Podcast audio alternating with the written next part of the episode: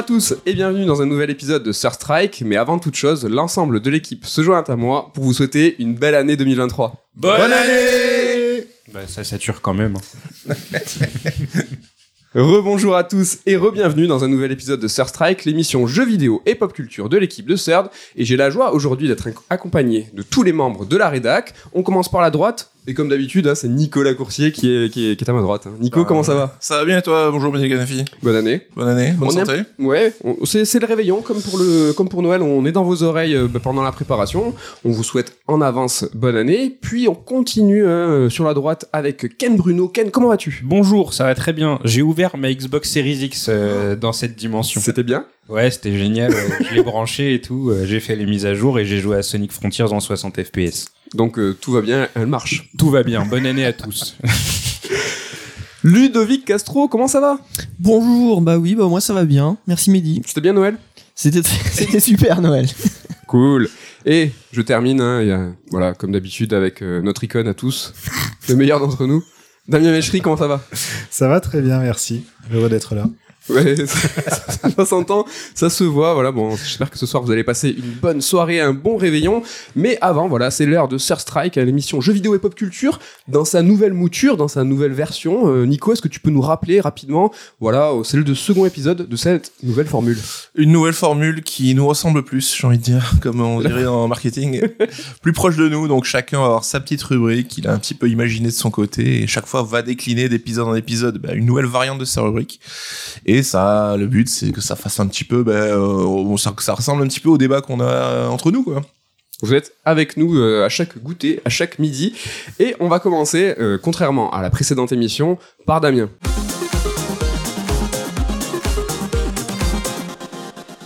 Damien, on commence par toi et avant toute chose, est-ce que tu peux nous rappeler rapidement, euh, voilà, ta chronique, en quoi elle consiste La le, quête. su- ouais, le sujet de ma chronique, c'est la quête. C'est le nom de La la quête en général. Donc, c'est le nom de ma chronique, ouais, effectivement, mais c'est aussi son sujet, puisque c'est toutes les formes de quête. Euh, voilà, il peut y avoir des milliards de variantes. Vous verrez au fil des, euh, au fil des numéros, au fil Des milliards, épisodes, Des euh, milliards. Mais en vrai, je suis déjà en train de me creuser la tête pour les suivants. Qu'est-ce que je vais faire? La première émission, tu nous Première parlé. émission, c'était ouais, le concept de quête de sens collective autour de euh, en mise en parallèle entre Elden Ring et Xenoblade 3. Ok, et aujourd'hui? Et aujourd'hui, ça va être le concept de quête annexe, pas annexe. Hmm. Ah, des- tu pirates? Ta Je- propre chronique. Bah, c'est euh, c'est les quêtes annexes qui se piratent toutes seules euh, D'accord. en s'appelant comme ça, tout en étant plus trop annexes. Donc ça va être tout le tout le sujet de ma chronique. Pour rappel, donc la quête annexe dans le jeu vidéo, c'est pas nouveau, c'est quelque chose qui existe depuis depuis très longtemps. À la base, qui est surtout associé aux jeux d'aventure, aux Oui. jeux de rôle notamment aussi, où on est sur cette idée d'avoir une quête principale qu'on va suivre euh, assidûment. Et si on a envie de creuser un peu plus l'univers, les personnages, ou même avoir simplement des récompenses en, en matière de, de, de gameplay, donc avoir des, trouver des objets rares, etc. Eh ben on va suivre des quêtes annexes qui vont aussi souvent dans ces jeux-là faire vivre le monde, puisqu'on va être en contact avec les, PNJ. On va avoir prendre apprendre plus sur eux, sur leur quotidien, sur des éléments, des petits détails de l'univers. Et petit à petit, bah, cet assemblage de quêtes annexes crée une, une immersion supplémentaire autour de, de l'aventure qu'on est en train de vivre en tant, en tant que joueur.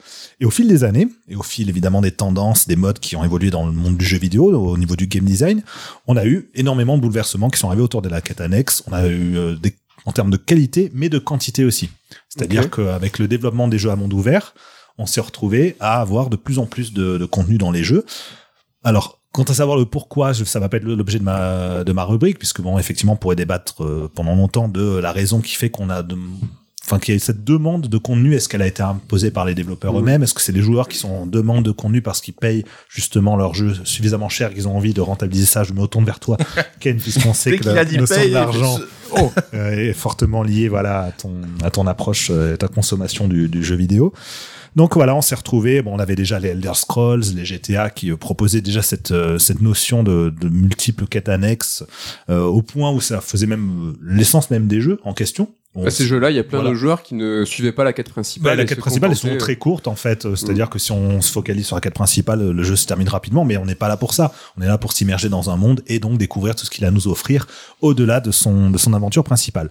Mais là où ça va m'intéresser, c'est le changement qu'il y a eu euh, de paradigme avec The Witcher 3, Ok. qui est devenu un peu le, le jeu référence dès qu'il s'agit de parler de quête annexe, dans, en tout cas dans les jeux de rôle et les jeux, les jeux d'aventure, puisque c'est un jeu qui a énormément soigné cet aspect-là en, notamment en matière de narration. Mhm. Et quand je dis narration, ça peut être narration donc vraiment dans la manière d'écrire les quêtes en question, mais aussi dans la manière de les de les déployer sur euh, à la fois une durée. euh, certaines en fait sont ont des échos qui se retrouvent à plusieurs heures après dans l'aventure, mais aussi même là où elles vont nous emmener, donc de se faire découvrir de nouveaux lieux, des lieux secrets, avec des approches parfois même assez intéressantes. Hein. Une quête annexe dans The Witcher 3 qui m'a pas, mal- pas mal marqué. On se retrouve dans une grotte et on a des- hallucinations.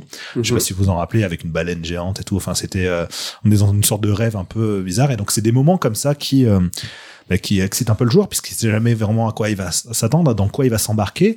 Il se retrouve à faire des choix parfois un peu ardus. Et c'est toujours ces petites histoires qui, euh, bah, qui vont faire la richesse de l'expérience et qui ont marqué les joueurs plus encore, euh, dans la majeure partie des, cas, que la quête principale de The Witcher 3. Enfin, très souvent, quand on cite The Witcher 3, on retient surtout sa quête annexe. Donc, ça a été un, un moment où on se retrouve avec des jeux où on se dit, bah, finalement, est-ce que la partie annexe n'est pas plus importante encore que la partie principale? Est-ce que la partie annexe ne devient pas la quête principale euh, de ces jeux Je pense à un exemple, euh, quand je te regarde, Mehdi, Silent Hill Downpour. Ah C'était oui. un jeu qui avait voulu revenir un peu aux origines de, de Silent Hill avec l'idée d'explorer euh, la ville de Silent Hill. Et euh, en fait, ce jeu-là propose plein de petites histoires qui sont cachées ça et là dans la ville. Il faut explorer la ville, il faut rentrer dans les bâtiments et découvrir bah, ces histoires qui sont déconnectées les unes des autres. hein. C'est vraiment à chaque fois comme une presque une petite nouvelle. Ah ouais. Euh, et c'est très sympa parce que du, du coup, ça permet d'avoir encore une fois plein de surprises. On sait pas dans quoi on s'embarque, on sait pas à quoi s'attendre, et on a cette ce sentiment que la ville existe aussi, qu'elle a vraiment eu un passé un peu chargé et qui est pas juste lié forcément à l'histoire du personnage principal et à, et à sa propre quête. Ouais, elle est tangible en fait, vraiment. T'as l'impression qu'elle existe par elle-même. ouais. Heureusement qu'il y avait ça dans le jeu d'ailleurs.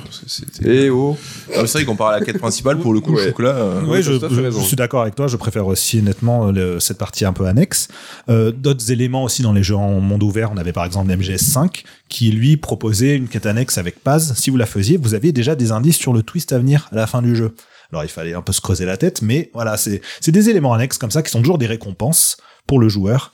Mais là où ça devient plus complexe, c'est quand justement la partie annexe devient se floute. C'est-à-dire qu'au-delà même de ce côté, euh, la- est-ce que l'annexe est plus important que le, la quête principale? Ça, c'est en tant qu'expérience pour le joueur. Ouais. Mais au-delà de ça, des quêtes annexes, on se dit, est-ce que je suis dans une quête annexe ou est-ce que je suis dans la quête principale? Où justement, la frontière se floute. Et dans The Witcher 3, c'était déjà le cas, puisque toute la première partie de l'aventure, et notamment la quête sur le long cours autour du baron sanglant, Mm. cette quête-là, euh, typiquement, elle pourrait, ça pourrait être une quête annexe, et pas du tout. En fait, on est dans la, elle est pas du tout liée à la trame principale, mais on est obligé de la faire pour avancer dans l'aventure. Et là, c'est là où on voit que le jeu justement est sur, euh, bah, sur cette, euh, sur cette position Oui, un peu d'équilibre un peu, ouais, un peu floue. Et là, cette année, on a eu des exemples assez, euh, assez probants où la frontière se floue d'autant plus. Je pense très récemment à God of War Ragnarok, où euh, pour obtenir en fait le vrai générique de fin du jeu, il faut faire une quête annexe. C'est-à-dire que si vous finissez le jeu normalement, vous avez un générique qui défile à l'écran, mais pendant ce temps, vous continuez de contrôler votre personnage, et ensuite, bah, le jeu vous dit, voilà, le monde maintenant, il a un peu changé, est-ce que vous voulez faire ceci, cela, vous pouvez, ça débloque les quêtes annexes, comme dans plein de mondes ouverts, où après la fin du jeu, bah, on peut continuer à se balader librement dans le monde, découvrir des quêtes annexes, etc. Mais, il n'y a pas eu de vrai générique de fin, euh, ou avec écran noir, qui nous interrompt, etc.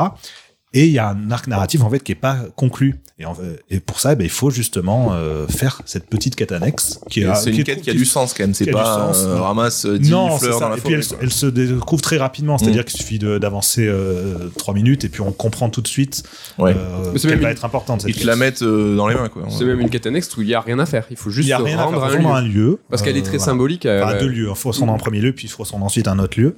Et, euh, mais elle est très symbolique, elle est importante, et elle clôt vraiment un- une partie de, de, de l'histoire, mais tout en étant euh, Mm. un peu annexe aussi. Et donc Mais- c'est ma- c'est marrant parce que quand on la déclenche, il y a vraiment écrit quête annexe. Mm. Et pourtant, quand on la termine, hop, le générique de fin du jeu. Ouais, mais c'est très volontaire et ça cristallise justement le fait que euh, cette quête annexe euh, va déclencher la seconde fin et euh, montre en quoi tout ce qui est annexe dans God of War est, est important. Exactement, c'est ça. On, on retrouve encore une fois bah, cette notion de flou entre annexe et principal. Au contraire, c'est important. Je pense à une autre quête qu'il y avait dans God of War euh, Ragnarok, qui était celle de Freya, où elle va se détacher en fait de, des liens de son mariage. Alors je dis Voilà. pas voilà, le contexte, mais bref, c'est une quête en fait qui est très importante pour son arc narratif, Mm. mais qui est complètement annexe. On peut passer à côté. euh. Mhm. Donc c'est encore une fois des éléments comme ça. Il y a eu la même chose avec Xenoblade 3, où là c'est encore plus rigolo parce que du coup donc le jeu, il y a une équipe de six personnages principaux et euh, vers la fin du jeu, chaque personnage principal a sa propre histoire annexe, ils appellent ça. C'est une sorte de quête qui dure 2-3 heures, qui va euh, clore, entre guillemets, l'arc narratif qui était propre à ce personnage. Ah, Ils ont pas un nom même différent dans le jeu. C'est Ça s'appelle l'histoire annexe, justement. C'est quoi les quêtes de héros dans euh, Les quêtes de héros, en fait, ça c'est lié au, au- chaque héros, c'est un personnage qu'on a dans. Et c'est annexe aussi dans C'est annexe 3. aussi. Et ça, c'est quand même euh, les quêtes, important. les quêtes de ça- héros sont très importantes, sont très travaillées, sont souvent même mises en scène et écrites comme l'histoire principale. Mais c'est annexe. On est, certaines sont obligatoires dans le jeu, mais euh, c'est vraiment parce que c'est sur le chemin principal. Mais la plupart sont annexes, notamment celle, au-delà même des quêtes de héros, c'est ce qu'on on appelle les quêtes d'ascension. En fait, une première quête du héros qui va nous faire intégrer ce héros dans l'équipe, en-delà de- des six personnages principaux. Et ensuite, il y a une quête d'ascension qui clôt l'arc narratif propre à ce héros et propre à la colonie auquel ce héros est rattaché. Donc ça, c'est un élément qui a été, euh, qui a été Parce développé. que je veux dire, ce qui était intéressant, c'est qu'elles portent même un nom différent, tu Oui. vois. Que pour montrer leur importance. Et c'est clair, les, donc, les histoires annexes qui concluent les arcs narratifs des six personnages principaux, et ben, il y en a deux dans le lot qui s'appellent histoire annexe, mais qui sont obligatoires pour l'histoire principale. Donc on est encore sur cette idée de c'est annexe, mais on ne peut pas y couper. Il y a un moment dans le jeu, bah, c'est boum, l'histoire annexe se lance, et ben t'es obligé de la finir pour avoir la suite de l'histoire, et de toute façon, elle est complètement intégrée dans l'histoire. Et au point où les quatre autres, donc qui ne sont pas pour le coup obligatoires, sont à mon sens tout aussi indispensables, parce que justement, elles closent les arcs narratifs des personnages, et elles sont géniales. Enfin, c'est et je, je pense aux personnes qui ont fait le jeu en ligne droite sans voir ces quêtes annexes-là, je me dis c'est dommage parce qu'elles ont loupé une partie, euh, une partie du récit. Et Xenoblade 3, c'est intéressant parce que ça montre, ça cristallise cette évolution dans la, le côté annexe en fait des, euh, des jeux où euh, justement le premier Xenoblade il y avait beaucoup beaucoup de contenu euh, et c'est sur le long cours qu'on se disait ah oui effectivement c'est intéressant ça s'articule etc dans le 2 ils avaient essayé déjà de rendre ça plus scénarisé plus euh, plus travaillé mais ça restait des, des, des micro histoires détachées euh, les unes des autres. Alors que dans Xenoblade 3 ils ont essayé de tout connecter avec cette euh, cette partie annexe qui fait que finalement le monde est vivant il existe et tous les éléments annexes sont thématiquement reliés à ce que le jeu essaie de raconter. On est vraiment sur cette dimension euh, bah, euh, l'annexe en fait fait partie de l'expérience globale mais ça reste bah, non obligatoire. Je pense aussi euh, plus récemment à Tunic, hein, qui, euh, pareil, sur la fin du jeu, alors je vais pas spoiler, mais euh, présente en fait, il y a eu deux fins en fait dans le Tunic, et là pour accéder à la deuxième fin, on est sur un paradigme un peu différent et qui ressemble de loin en fait à une quête annexe. Ouais, c'est vrai. Mais est-ce que c'est une partie annexe ou non? Et dans l'absolu, ça ne l'est pas. Elle est même, à- c'est même une partie très importante pour le propos du jeu, ce qu'il essaie de, de nous faire passer par son game design et de ce qu'il essaie de nous raconter. Euh, dans un autre contexte, il y avait eu un peu la même chose avec avec The Witness, puisque il y a des jeux comme ça où il faut même sortir presque de la quête principale pour avoir des éléments qui sont principaux. Euh, je pense à SMT3, donc Shin Megami Tensei 3, où euh, c'est la quête du labyrinthe d'Amala qui nous révèle le lore du jeu. Mais c'est une quête annexe. C'est-à-dire Mhm. qu'on peut finir le jeu et avoir euh, vu euh, 15% de ce que, enfin, de l'histoire, du background réel du, du jeu. Dans un autre contexte, Dark Souls, on avait déjà cité le premier, par exemple, qui euh, dévoile les vrais tenants et aboutissants de son univers uniquement à travers un élément annexe au- à côté duquel on peut complètement passer. Donc voilà, c'est euh, c'est pas quelque chose qui est nouveau, hein, les quêtes euh, qui sont importantes comme ça. Même dans le JRPG, il y a eu plusieurs exemples. Hein. Je sais, euh, moi j'avais adoré par exemple dans Shadow Hearts 2, il y avait pareil chaque personnage qui avait sa quête qui bouclait son arc narratif. C'était super euh, super euh, réussi. Euh, dans Chrono Trigger aussi, je sais qu'il y avait beaucoup de quêtes très très très importantes pour l'histoire. Dans Xenogears, il y avait un personnage principal, donc qui euh, Emeralda, qui nous faisait dévoiler l'histoire d'un passé en fait, mais qui était complètement annexe. FF7 est le plus évident, hein, puisqu'on a des personnages carrément annexes, donc Yuffie et Vincent, qui sont même pas dans la cinématique de fin parce qu'ils n'ont pas eu le temps de l'intégrer. Euh, toute l'histoire autour de Zack, on a la conclusion qui est en annexe. Euh, l'histoire autour de Lucretia, c'est en annexe. Mais c'est des, questions de développement aussi, de, contraintes. Donc c'est hum, les enjeux ont évolué aujourd'hui autour de, cette notion de quête annexe, autour de cette notion de temps euh, pour le joueur, de temps, euh, de temps de jeu. Donc c'est vraiment une question de focus. Et, euh, et c'est là où je vais aller vers la fin de ma, chronique. L'idée, c'est en fait à quel moment l'expérience est-elle, peut-on la, considérer comme suffisante? Est-ce qu'on passe pas à côté d'un élément essentiel si on fait pas justement ces parties annexes-là pour ces jeux où ils ont tellement travaillé l'annexe qui devient peut-être même parfois plus important ou plus réussi que la partie euh, principale? Un exemple encore tout idiot, un récent, qui était même pas tant une quête annexe, mais dans Disco Elysium, sur la fin, il y a un truc, euh, une séquence à côté de laquelle on peut complètement passer si on fait un choix plutôt qu'un autre. Et c'est une séquence, euh, bah, Nico sera d'accord avec moi, qui est parmi les plus, les plus belles et les plus marquantes du jeu. Euh, je parle de la séquence du rêve, hein, tu vois. Ah oui, oui, carrément, ouais, ouais, carrément. Voilà. Je te voyais perdu. Oui, hein. je je veux dire de quoi il me parle. Parce que justement, je trouve que Disco Elysium avait un côté où la fin euh, que tu étais obligé d'avoir, Oui. je trouve, était connectée à quelque chose, un contenu un peu annexe, et que Oui. si tu l'avais pas fait, je pense que tu captais pas du tout ce qui se passait, quoi. Ça, c'était un peu aussi une manière étonnante de, de faire, de combiner ça, quoi. Donc c'est marrant, du coup, on se retrouve finalement à avoir des jeux où euh, on se dit est-ce que je passe à côté d'un contenu essentiel? Est-ce que euh, mais ce qui est aussi le jeu, le, enfin le lot de certains jeux, par exemple les jeux à choix, bah il y a, forcément on passe à côté de variantes. euh, Alors on peut refaire les jeux, mais faut, ça nous oblige à les refaire. Et, euh, du coup à quel chose. moment Voilà, c'est encore autre chose. c'est pas annexe. t'as une multiplicité C'est pas annexe, c'est une multiplicité de, enfin, de possibilités et on ne peut pas tout voir. Et du coup, c'est là aussi où je me pose la question, c'est finalement cette, pour qui, euh, à qui est destinée en fait cette dimension annexe Et toi, euh, c'est en, tant que joueur que tu dois te poser la question qu'est-ce que j'attends de cette œuvre narrative? Est-ce que je vais euh, pousser hum, tous les aspects ou non? Est-ce que je me force aussi peut-être à faire la partie annexe pour avoir droit à des, des récompenses dignes de ce nom? Parce que la notion de récompense, bah, elle peut être narrative, mais elle peut être aussi en matière de game design, de gameplay. Donc, comme je le disais au début de. Donc voilà, c'est vraiment des, choses qui ont évolué. Moi, je trouve ça génial que cette dimension annexe soit de plus en plus travaillée. Mais c'est vrai qu'on se retrouve maintenant avec des jeux déjà très très longs. Euh, et on n'imaginerait pas aujourd'hui une série d'animation, par exemple, où euh, bah il y a des épisodes genre euh, une saison complète presque qui est annexe. On dit bah si t'as envie de voir la conclusion des histoires des personnages, tu vas là. C'est bizarre pour des jeux très narratifs. Ouais, Et mais ça pourtant, m'étonnerait c'est un pas qu'on aille dans ce sens-là, tu vois. C'est vrai qu'on voit avec FF15, où on avait eu euh, le prologue en film d'animation, un truc sur le passé des héros en dessin animé à côté, où tu construis un peu ton expérience. Ouais, c'est ouais. un truc qui est très lié au transmédia aussi. Hein. Mmh, c'est Bah, vrai que c'est Kingdom Hearts, si tu veux suivre un minimum, c'est tout ce qui est annexe qui va t'aider. Hein. C'est pas du tout, ou un petit peu moins c'est dans le jeu. annexe du coup Annexe. En tout cas, voilà, c'était. euh, je voulais finir là-dessus, et peut-être euh, faire un comparatif. Sinon, on peut voir ça de manière moins frustrante, comme euh, les versions longues des films. Par exemple, la personne qui va faire la quête principale va avoir la version courte. La personne qui va faire les éléments annexes, en tout cas les plus importants, bah, aura eu un peu la version longue, c'est-à-dire avec euh, bah, des, des scènes qui développent un peu des éléments laissés de, de côté. Eh ben, écoute, merci beaucoup euh, Damien pour ta chronique et je me tourne vers vous maintenant. Est-ce que vous avez en tête un jeu avec des quêtes annexes peut-être même plus importantes que la quête principale?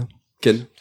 Euh, Yakuza 0 Ok. où euh, t'as euh, un énorme segment du jeu qui consiste à faire euh, soit de l'immobilier, soit de la gestion d'hôtesse. Et en fait, c'est noyé dans la, la quête principale au début quand, quand ça t'est présenté, parce qu'il y a tout un, un contexte immobilier dans Yakuza 0. Donc du coup, quand tu commences à faire l'agent immobilier, en fait, tu sais pas que t'es en train de faire une quête annexe, quoi. Et donc c'est une quête fil rouge qui se déroule pendant tout le long du jeu, qui est très importante puisqu'elle te permet de débloquer le dernier style de combat de, de Majima et de, et de Kiryu.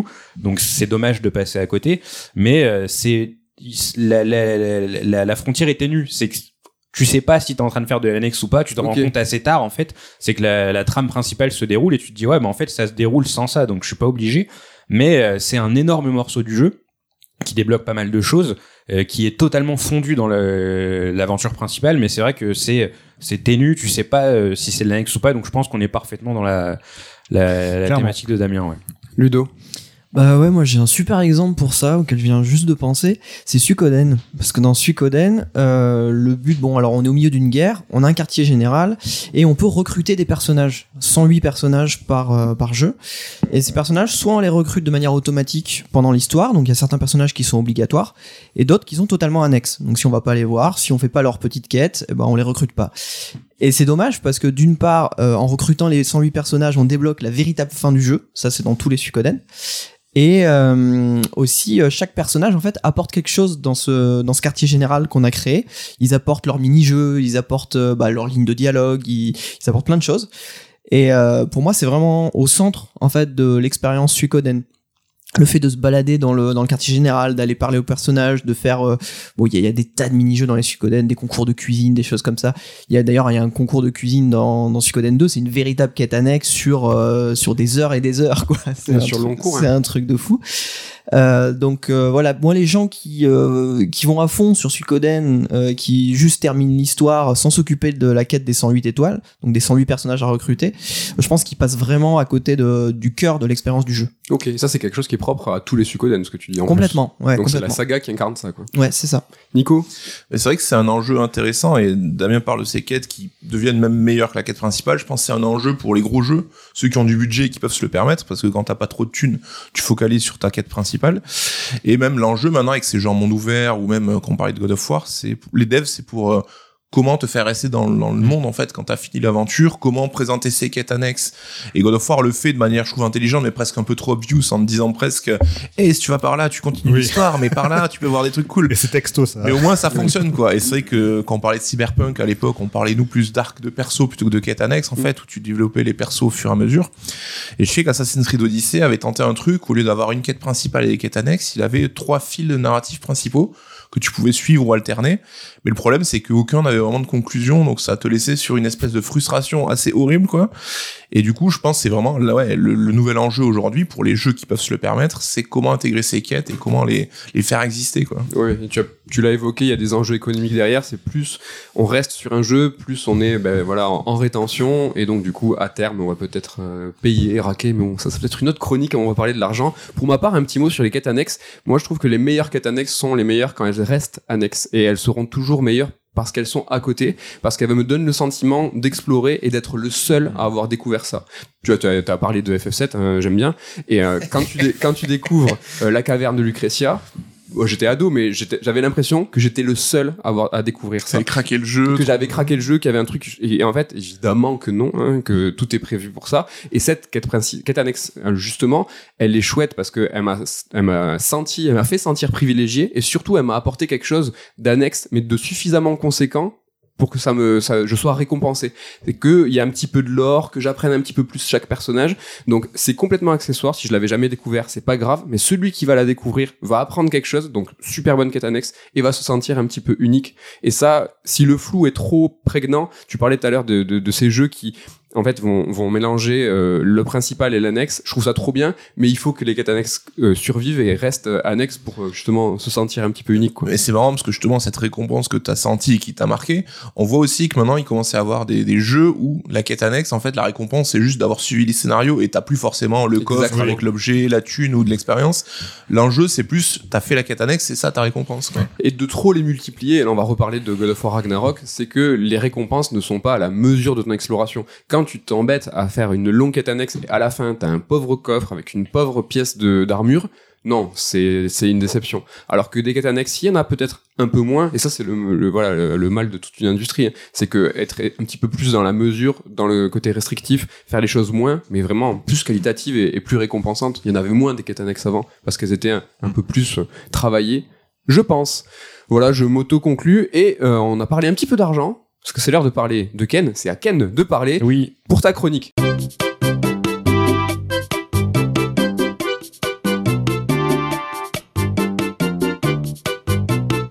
Ken, c'est à toi. Est-ce que tu peux nous rappeler rapidement voilà l'enjeu de ta chronique? Alors, euh, ma chronique, euh, c'est une chronique qui s'appelle, je crois, Combien ça coûte? Yes. Et en gros, euh, bah, ça parle de moula. hein. En gros, on explique, enfin, on parle un petit peu de notre consommation dans le jeu vidéo parce que. Euh, avant tout, euh, c'est un bien qu'on consomme, n'est-ce pas On dépense de l'argent, donc du coup, il faut qu'on en parle, c'est important. L'argent est le nerf de la guerre, n'est-ce pas Et donc, bah pour, euh, alors moi, c'est plus ou moins ma première chronique parce que la dernière fois, j'ai carotte tout le monde, j'ai fait un épisode pilote où j'expliquais le concept euh, pendant 10 minutes. Donc là, c'est euh, une vraie, une vraie chronique cette fois, et donc du coup, on va parler d'argent. Mais on va parler, euh, pour commencer, de gratuité. Ah. En tout cas, de gratuité toute relative, puisqu'on va parler des free-to-play. D'accord. Alors les free-to-play, qu'est-ce que c'est? Bah, C'est dans le nom en fait, c'est des jeux où tu peux y jouer euh, gratuitement Mhm.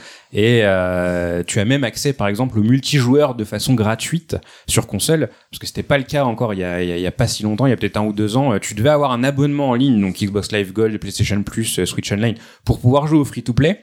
Euh, c'était surtout le cas sur Xbox. Maintenant, sur tous les supports, tu peux jouer à tes free-to-play même sans abonnement. Donc c'est totalement gratuit de base, quoi. Et donc euh, cette notion de gratuité elle est assez importante parce que bah par exemple un jeu du Game Pass c'est pas un free-to-play parce que tu payes un abonnement. Eh oui. Voilà. Donc du coup euh, free-to-play c'est vraiment tu payes que dalle quoi. Pour donner quelques exemples de free-to-play assez connus, bah il y a Warzone qui est euh, le, le free-to-play de, de Call of Duty, on a Fortnite bien entendu. À l'ancienne on avait eu Team Fortress 2 donc ça ça remonte déjà à quelques années. Il y a League of Legends, il y a Genshin Impact, il y a Clash of Clans aussi. euh, pour les deux derniers, c'est sur mobile. Donc il y en a pas mal. C'est un genre qui est en, en pleine expansion, on va dire. Dans la majeure partie des cas, c'est des jeux qui sont multijoueurs. Euh, c'est assez important.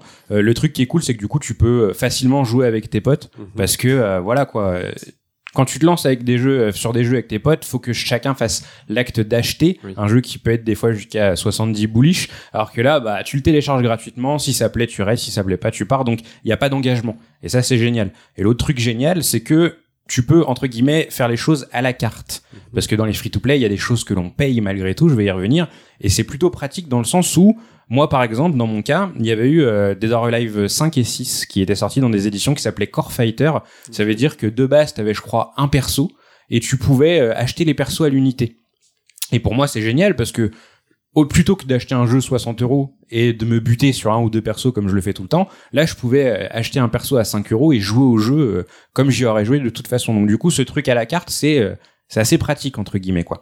Euh, mais le truc c'est que malgré ces avantages que je vous évoque, c'est un genre qui est assez mal perçu. Euh, quand on pense free-to-play, on pense forcément à des jeux où t'as 53 pop-up euh, qui se lancent dans tous les sens sur le menu, à des arnaques camouflées, à un sentiment de dépendance aussi, et ça c'est le truc le plus important, et c'est sur le, le truc sur lequel je vais, euh, je vais pas mal revenir. Et c'est tout le drame du free-to-play, c'est que c'est une idée qui est cool à la base, c'est que c'est, ça rend un jeu accessible à tout le monde, mais que c'est euh, souvent basé sur une économie qui est assez chaotique. Et c'est assez logique, c'est que avec un jeu dit premium, l'éditeur il a déjà récupéré l'argent quand il lance ton jeu, donc du coup entre guillemets il s'en fout de ce qui va se passer par la suite, alors qu'avec un jeu free to play, c'est à partir de maintenant qu'il gagne de l'argent, c'est à partir du moment où tu as lancé le jeu que euh, bah, il va recevoir du fric quoi. Mhm. Et donc euh, son but à l'éditeur, c'est de garder le joueur le plus longtemps possible. Et comment on fait pour garder un joueur sur un free to play Et c'est là que euh, les, les mauvaises choses commencent. Alors tout d'abord, il y a le truc basique, c'est les saisons. Les saisons, c'est tout bête, c'est ça dure en, en moyenne trois mois à peu près, et euh, c'est une période durant laquelle bah il y a une thématique qui est posée et euh, ça crée de l'actu autour du jeu. C'est qu'à chaque fois que tu as une saison qui commence, et bah euh, ça donne envie de retourner sur le jeu, voire ça permet à des nouveaux joueurs d'y aller. Donc ça c'est un truc qui est assez basique. Il y a un autre truc qui est euh, là directement du coup basé euh, sur de l'argent, on rentre dans le dans le sujet, c'est les battle pass. Mm. Les battle pass, ils sont attachés aux saisons et en gros, c'est des trucs que tu débloques avec le temps. Euh, donc très souvent, tu as un battle pass gratuit et un battle pass payant. Le gratuit, t'as que des trucs éclatés. Et donc du coup, il faut payer le battle pass dit premium pour pouvoir avoir accès à des trucs un petit peu plus cool. Euh, C'est des choses qui nous donnent en fait des objectifs souvent euh, journaliers qui te permettent, qui te font revenir tous les jours et en fait tous les jours en y allant, tu vas avoir une petite récompense. aussi, voilà, Le- exactement. Et donc si tu passes, si t'as le battle pass gratuit, tu vois que ta récompense est toute naze. Si t'as le battle pass payant, bah en fait ta Ta récompense, récompense est est bien un plus, peu plus cool. Donc souvent c'est de l'XP en fait. Et ouais, t'as des challenges journaliers hebdomadaires qui te filent de l'XP. Et donc euh, bah tu te dis, euh, il faut que je finisse mon battle pass avant la fin de la saison. Parce qu'il y a aussi ce facteur très important, c'est qu'il est limité dans le temps. Ouais, parce que tu sais déjà le contenu que tu vas débloquer en fait. Exactement. Dès le début, on te dit c'est niveau 1 à 100, tu vas débloquer ça. Et donc ça du coup, hyper euh, important, c'est de ouais. voir en fait ce que tu vas rater en fait. Si Ouais, tu payes ça, tu un vois ce que tu vas rater. Ça fait un peu putain, faut que je charbonne pour avoir ça. Allez, c'est bon, on y va. Et c'est là tout le drame du truc justement, c'est que euh, bah, je comptais en parler après, mais on va en parler maintenant. C'est que t'as un peu le, le syndrome de la salle de sport ou du restaurant à volonté. C'est qu'en gros tu payes un tarot et tu te dis faut que je m'éclate le bide parce que de toute façon c'est le même prix. Donc du coup tu bouffes quatre fois trop et c'est le même phénomène ici, c'est que tu vas beaucoup trop jouer à ton jeu, non pas parce que tu kiffes, mais parce que bah t'as le battle pass à finir. Il y a des jeux qui commencent à faire des trucs un petit peu plus sympas, genre Halo Infinite qui propose de revenir sur le Battle Pass même si la saison est terminée. Donc c'est-à-dire que t'as pas cette pression de la saison qui se termine, tu peux prendre ton temps pour finir tes Battle Pass et c'est quand même plus agréable. Et en fait tout ça, on tourne autour de la mécanique de ce qu'on appelle le FOMO. Donc ça veut dire euh, Fear of Missing Out et en gros c'est la peur de rater des choses parce qu'en fait c'est des jeux qui sont rythmés par ces fameuses saisons. C'est que bah euh, par exemple, le cas de Fortnite, là, on a eu, je crois, le, le chapitre 4 qui vient de commencer. Oui. Et le jeu a été drastiquement modifié. C'est que euh, la carte est différente. Il y a des tonnes d'ajouts, mais il y a aussi des trucs qui ont disparu. Et en fait, c'est des jeux services. Et donc, c'est des jeux qui euh, vivent avec leur actu et qui euh, font tout pour que tu ne, tu aies le sentiment de ne rien rater. Et donc, du coup, tu vas jouer tous les jours à ces jeux pour euh, justement ne rien rater et, euh, et pas rater une fonctionnalité qui est plutôt, euh, qui est plutôt sympathique, quoi. Et donc, bien entendu, le dernier truc qui est aussi lié à tout ça, à tout ce phénomène de fear of missing out, c'est les événements. Et donc, les événements, très souvent, c'est lié à des licences annexes qu'on va utiliser dans le jeu. Donc, Fortnite est le roi pour ça, Ouais. puisqu'ils ont réussi à avoir tout le monde. Ils ont même des joueurs de foot euh, aujourd'hui. Et en gros, pendant une durée très courte, tu vas avoir des objectifs et tu vas avoir des choses dans la boutique que tu pourras acheter qu'à ce moment-là. Et là aussi, c'est un truc qui est, euh, qui est basé sur l'impulsion, c'est que tu vas avoir un truc dans la boutique et il y a un timer, littéralement, qui te dit c'est là tant de temps. Et si tu le chopes pas à ce moment-là, tu sais pas quand tu pourras l'avoir à nouveau. Et en fait, du coup, ça crée de l'achat d'impulsion. Euh, je suis déjà tombé dedans. Je pense que beaucoup de gens sont déjà tombés dedans. Et voir à l'inverse, je suis pas tombé dedans des fois. Il pas longtemps, je jouais à Halo Infinite. Il y avait une couleur d'armure, un truc de merde, hein, euh, qui était vendu beaucoup trop cher. Et je me suis dit non, vas-y, c'est mort, je la prends pas. Et euh, pendant quatre mois ensuite, elle était plus dispo dans la boutique. Et au final, je l'ai jamais eu parce que ça m'a- ça m'a juste saoulé et ça a créé une espèce de frustration chez moi. Et donc du coup, euh, il y a cet intérêt de créer de, de, de l'anticipation chez le joueur, quoi. Mais quand tu l'achètes, il est à toi euh, tout le temps. Enfin, c'est pas genre pendant la période limitée, quoi. Là oui, il est à toi Ouais. tout le temps, exactement. Ouais. Mais donc du coup, euh, tu vois, par exemple, un fan de Street Fighter peut être amené à lancer euh, à lancer Fortnite parce qu'il y a une collab Street Fighter. Je suis le client numéro un puisque à chaque fois qu'il y a une collab Sonic dans un jeu, j'ai fini par lancer le jeu, j'ai acheté le costume sur Fall Guys, etc., etc. C'est le but, hein, c'est de rassembler l'ensemble des communautés de différents médias. Même. Ouais, exactement. Dans le cas de Fortnite très spécifiquement, parce que c'est en train de devenir une sorte de métaverse en fait, où voilà, chacun a son euh, a son truc. Bah, le manga, hein, Naruto, Dragon Ball. Exactement, voilà.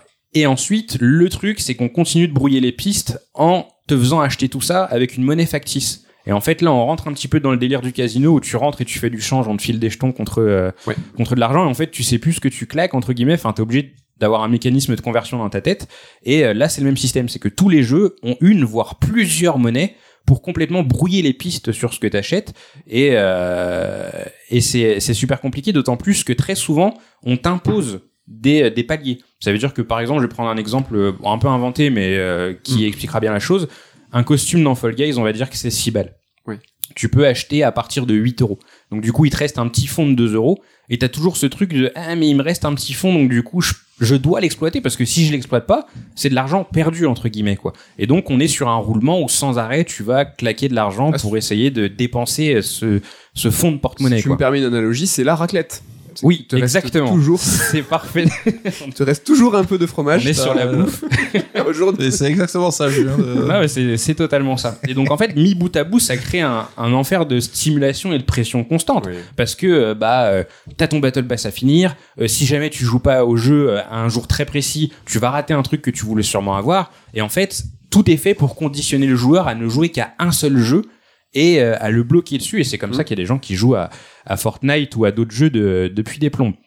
Moi personnellement, mon frein dans cette histoire, eh ben c'est l'argent, bien entendu. C'est que euh, moi, j'ai jamais mis plus de 20 euros dans un free-to-play.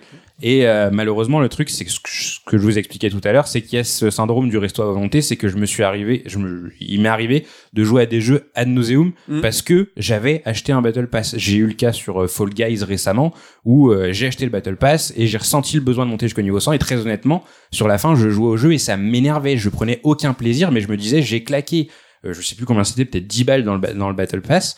Il fallait que je le finisse. Je l'ai fait sur Bomberman aussi, pareil, la saison 1, j'ai joué, euh, je prenais plus aucun plaisir. C'est mais- lequel jeu où t'as joué très longtemps pour débloquer quelque chose et au moment où tu as débloqué t'as arrêté C'était Ninjala. C'est, euh, il y avait une collab Sonic qui était prévue justement. C'était un jeu Switch. J'y ai plus jamais retouché. T'as séché Et en fait, j'ai séché le jeu pour avoir assez d'argent pour acheter le costume Sonic. Parce que du coup, euh, j'ai pu avoir, euh, parce que tu peux gratter de l'argent en, en jouant normalement, mais très peu, quoi. C'est très compliqué. Et donc là, je l'ai fait. Et en fait, j'ai débloqué le costume. J'étais trop content, mais j'étais dégoûté du jeu Ouais. et j'ai fait, hey, ciao, je l'ai désinstallé, quoi. et en fait, c'est tout le drame du truc, c'est que tu joues plus vraiment pour le fun. Tu joues pour tous ces systèmes qui sont en train de, de te filer de la dopamine dans le, dans l'esprit. Et euh, c'est assez malsain au final, quoi. Et encore une fois, moi, je trouve ça dommage parce que je trouve que l'intention de base, elle était saine. C'est que moi, je pars du principe que tout travail mérite rétribution et donc c'est normal que je donne de l'argent si je m'amuse sur un jeu. Mais le problème, c'est qu'à un moment, le spectre est complètement déformé. C'est que je sais plus si j'y joue parce que j'ai donné de l'argent Oui. ou parce que le jeu est cool et parce qu'il était cool, j'ai donné de l'argent. Enfin bref, c'est un énorme bordel, quoi. Et donc, euh, il y a des gens qui tombent vraiment les deux pieds là-dedans. On appelle ça les baleines. Ouais. Et c'est des gens qui claquent beaucoup, beaucoup d'argent. Et euh, récemment, il y a Kotaku qui a interviewé des joueurs de Genshin Impact qui ont dépensé jusqu'à 90 000 dollars. C'est beaucoup, beaucoup, beaucoup d'argent. Genshin Impact, il a un système économique qui est un petit peu vicieux. C'est que c'est un jeu qui base moins sur le multijoueur.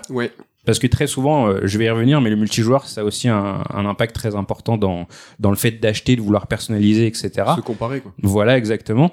Genshin Impact, il base moins sa dynamique sur le multijoueur, mais malgré tout, il a un autre truc qui est mis en place, c'est ce qu'on appelle des gachas. Alors les gachas, on en a beaucoup entendu parler il y a quelques années, ça a été plus ou moins régulé par l'Europe, entre autres, c'est interdit en Belgique. Les autres pays ont pas trop, euh, ont pas trop serré la vis. Je sais que le Royaume-Uni est en train aussi de serrer la vis. Et en fait, le délire, c'est que tu dépenses de l'argent, mais que tu sais pas ce qu'il y a à la clé. C'est euh, c'est c'est la loterie, c'est la machine à sous, littéralement, et euh, ou les cartes Panini euh, par exemple. Et euh, donc dans Genshin Impact, ce gacha te permet de débloquer des améliorations pour ton personnage. Et donc du coup, tu vas banquer en boucle, en boucle, en boucle, en boucle pour avoir un personnage qui est meilleur. Et il y a un algorithme qui fait que si jamais t'as trop souvent pas de chance, il y a un truc qui s'appelle la pitié et je trouve ça assez euh, assez cynique mine de rien. Et la pitié te permet d'avoir un truc cool qui va te filer un pic de dopamine Ouais. et tu vas recommencer à claquer de l'argent, à claquer, à claquer. Et c'est comme ça que tu arrives à claquer jusqu'à 90 000 euros sur un jeu qui est à la base gratuit. Mm. Et euh, il y a un autre exemple qui est dans le genre qui est très connu, c'est l'exemple de FIFA Ultimate Team, Mhm. où là c'est doublement dramatique parce que FIFA Ultimate Team est c'est un jeu, il est dans FIFA. Donc c'est un jeu que tu payes euh, 70 balles et ensuite tu as un mode à l'intérieur où tu dois dépenser de l'argent pour avoir des cartes de footballeurs ou pareil euh, tu euh, tu tires des paquets, tu as des cartes euh, etc etc. Et le drame double avec FIFA Ultimate Team, c'est que tous les ans, tu recommences à zéro. C'est-à-dire que si jamais tu as dépensé, euh, moi j'ai eu le cas parce que je bossais à Micromania du coup et j'ai des gens qui venaient m'acheter des des codes euh, des, des, des codes coupons pour euh, FIFA, Fortnite entre autres, mais aussi enfin surtout FIFA parce que c'est des joueurs qui avaient une certaine âge, un certain âge pardon. Et donc le mec euh, arrivait, il me disait ouais je veux 600 euros de FIFA Ultimate Team. Ok. Et donc, il dépensait 600 euros. Je lui donnais un code. Avec ces 600 euros, il savait pas ce qu'il allait avoir chez lui. S'il avait pas eu de bol, il revenait, il me disait, je veux 300 balles de FIFA Ultimate Team, sachant que cet argent, au bout d'un an, il est perdu. Mhm. Il y a eu des cas assez euh, dramatiques, comme dans les paris sportifs, où des gens qui avaient pas de thunes à la base sont tombés les deux pieds là-dedans, ils se sont endettés euh, juste parce qu'ils voulaient avoir euh, une bonne équipe dans Ouais. FIFA Ultimate Team. Donc on va pas les juger parce qu'ils sont pris dans un engrenage, Mhm. mais voilà, c'est dire à quel point le système peut vite devenir assez pervers, et je trouve que ça fout le cafard quand même. C'est que tout est fait pour payer, payer, payer. Et c'est vrai que ma chronique est basée sur la consommation. Et c'est aussi pour ça que je voulais prendre un exemple assez, euh, euh, assez gros dès le début. C'est que vraiment, il y a des genres de jeux où toute l'économie du jeu tourne au fait de- autour du fait de, de payer. Et ce qui est euh, aussi dramatique, c'est que la cible des free-to-play, c'est les plus jeunes. Ils sont très sensibles à ce genre de choses, au FOMO qu'on a évoqué tout à l'heure. Moi, j'ai commencé les free-to-play, j'étais très jeune aussi, je devais avoir 12 13 piges, j'étais sur des, enfin des RPG, euh, des MMORPG coréens, genre Maple Story, etc. où euh, je jouais au jeu, j'étais trop content de pouvoir y jouer gratuitement en fait, et j'avais déjà cette frustration, mais à l'époque c'était beaucoup plus compliqué d'avoir accès à, euh, à de la monnaie premium. C'est qu'il Oui. fallait obligatoirement demander la CB à tes parents. Aujourd'hui, tu peux aller acheter des codes euh, euh, prépayés dans un Micromania ou même dans un bureau de tabac pour pouvoir euh, avoir des V-Bucks sur Fortnite. Et euh, on va tellement loin qu'en fait, J'en avais discuté avec des gamins euh, quand j'étais au magasin et j'ai aussi lu des articles sur le sujet. Il arrive que des gamins se fassent vanner au collège parce qu'ils ont des skins de base dans Fortnite, tu vois. Et genre en gros ils se font traiter de pauvres quoi. Ok. Et donc moi j'ai déjà eu des gamins qui texto me disaient ouais non mais enfin euh, si ce mec là il est habillé avec la tenue de base, enfin c'est un bolos quoi. Et donc ils sont dans un truc où ils ont besoin d'avoir le dernier skin à la mode comme euh, la dernière paire de pompes Voilà. pour être un peu reconnus socialement sur Fortnite quoi. euh. Ouais ouais. Et donc, enfin, vraiment, c'est, je pense que les parents ont pas, euh, prennent pas la mesure Ouais. de ce qui se passe sur euh, ce type de jeu. Eux, ils se disent, ouais, bon, bah, il va dépenser son argent de poche pour un costume, mais il y a tout un système qui est mis derrière pour que ton gosse, il sorte jamais de tout ça. Et donc, ouais, ça vise, euh, ça vise les plus faibles. Donc, euh, ouais, je, je suis assez partagé parce que très honnêtement, quand j'ai fait cette chronique, je me suis dit, ouais, il y a beaucoup de gens qui pointent du doigt les free-to-play en disant directement les free-to-play c'est de la merde et je voulais essayer de montrer que c'était quand même cool. J'ai un exemple en tête et je vais finir là-dessus parce que ma chronique est quand même euh, vachement longue. C'est l'exemple de Marvel Snap que du coup j'ai téléchargé pour cette chronique et euh, qui a pour le coup un système économique que je trouve assez juste. Mhm. c'est que euh, tu euh, il y a de l'argent premium mais l'argent premium sert uniquement à avoir des skins de cartes. Alors je sais pas si c'est parce que je m'en tape complètement de Marvel mais donc du coup je suis très serein avec le jeu. C'est que euh, bah, j'y joue tranquillement je débloque des trucs.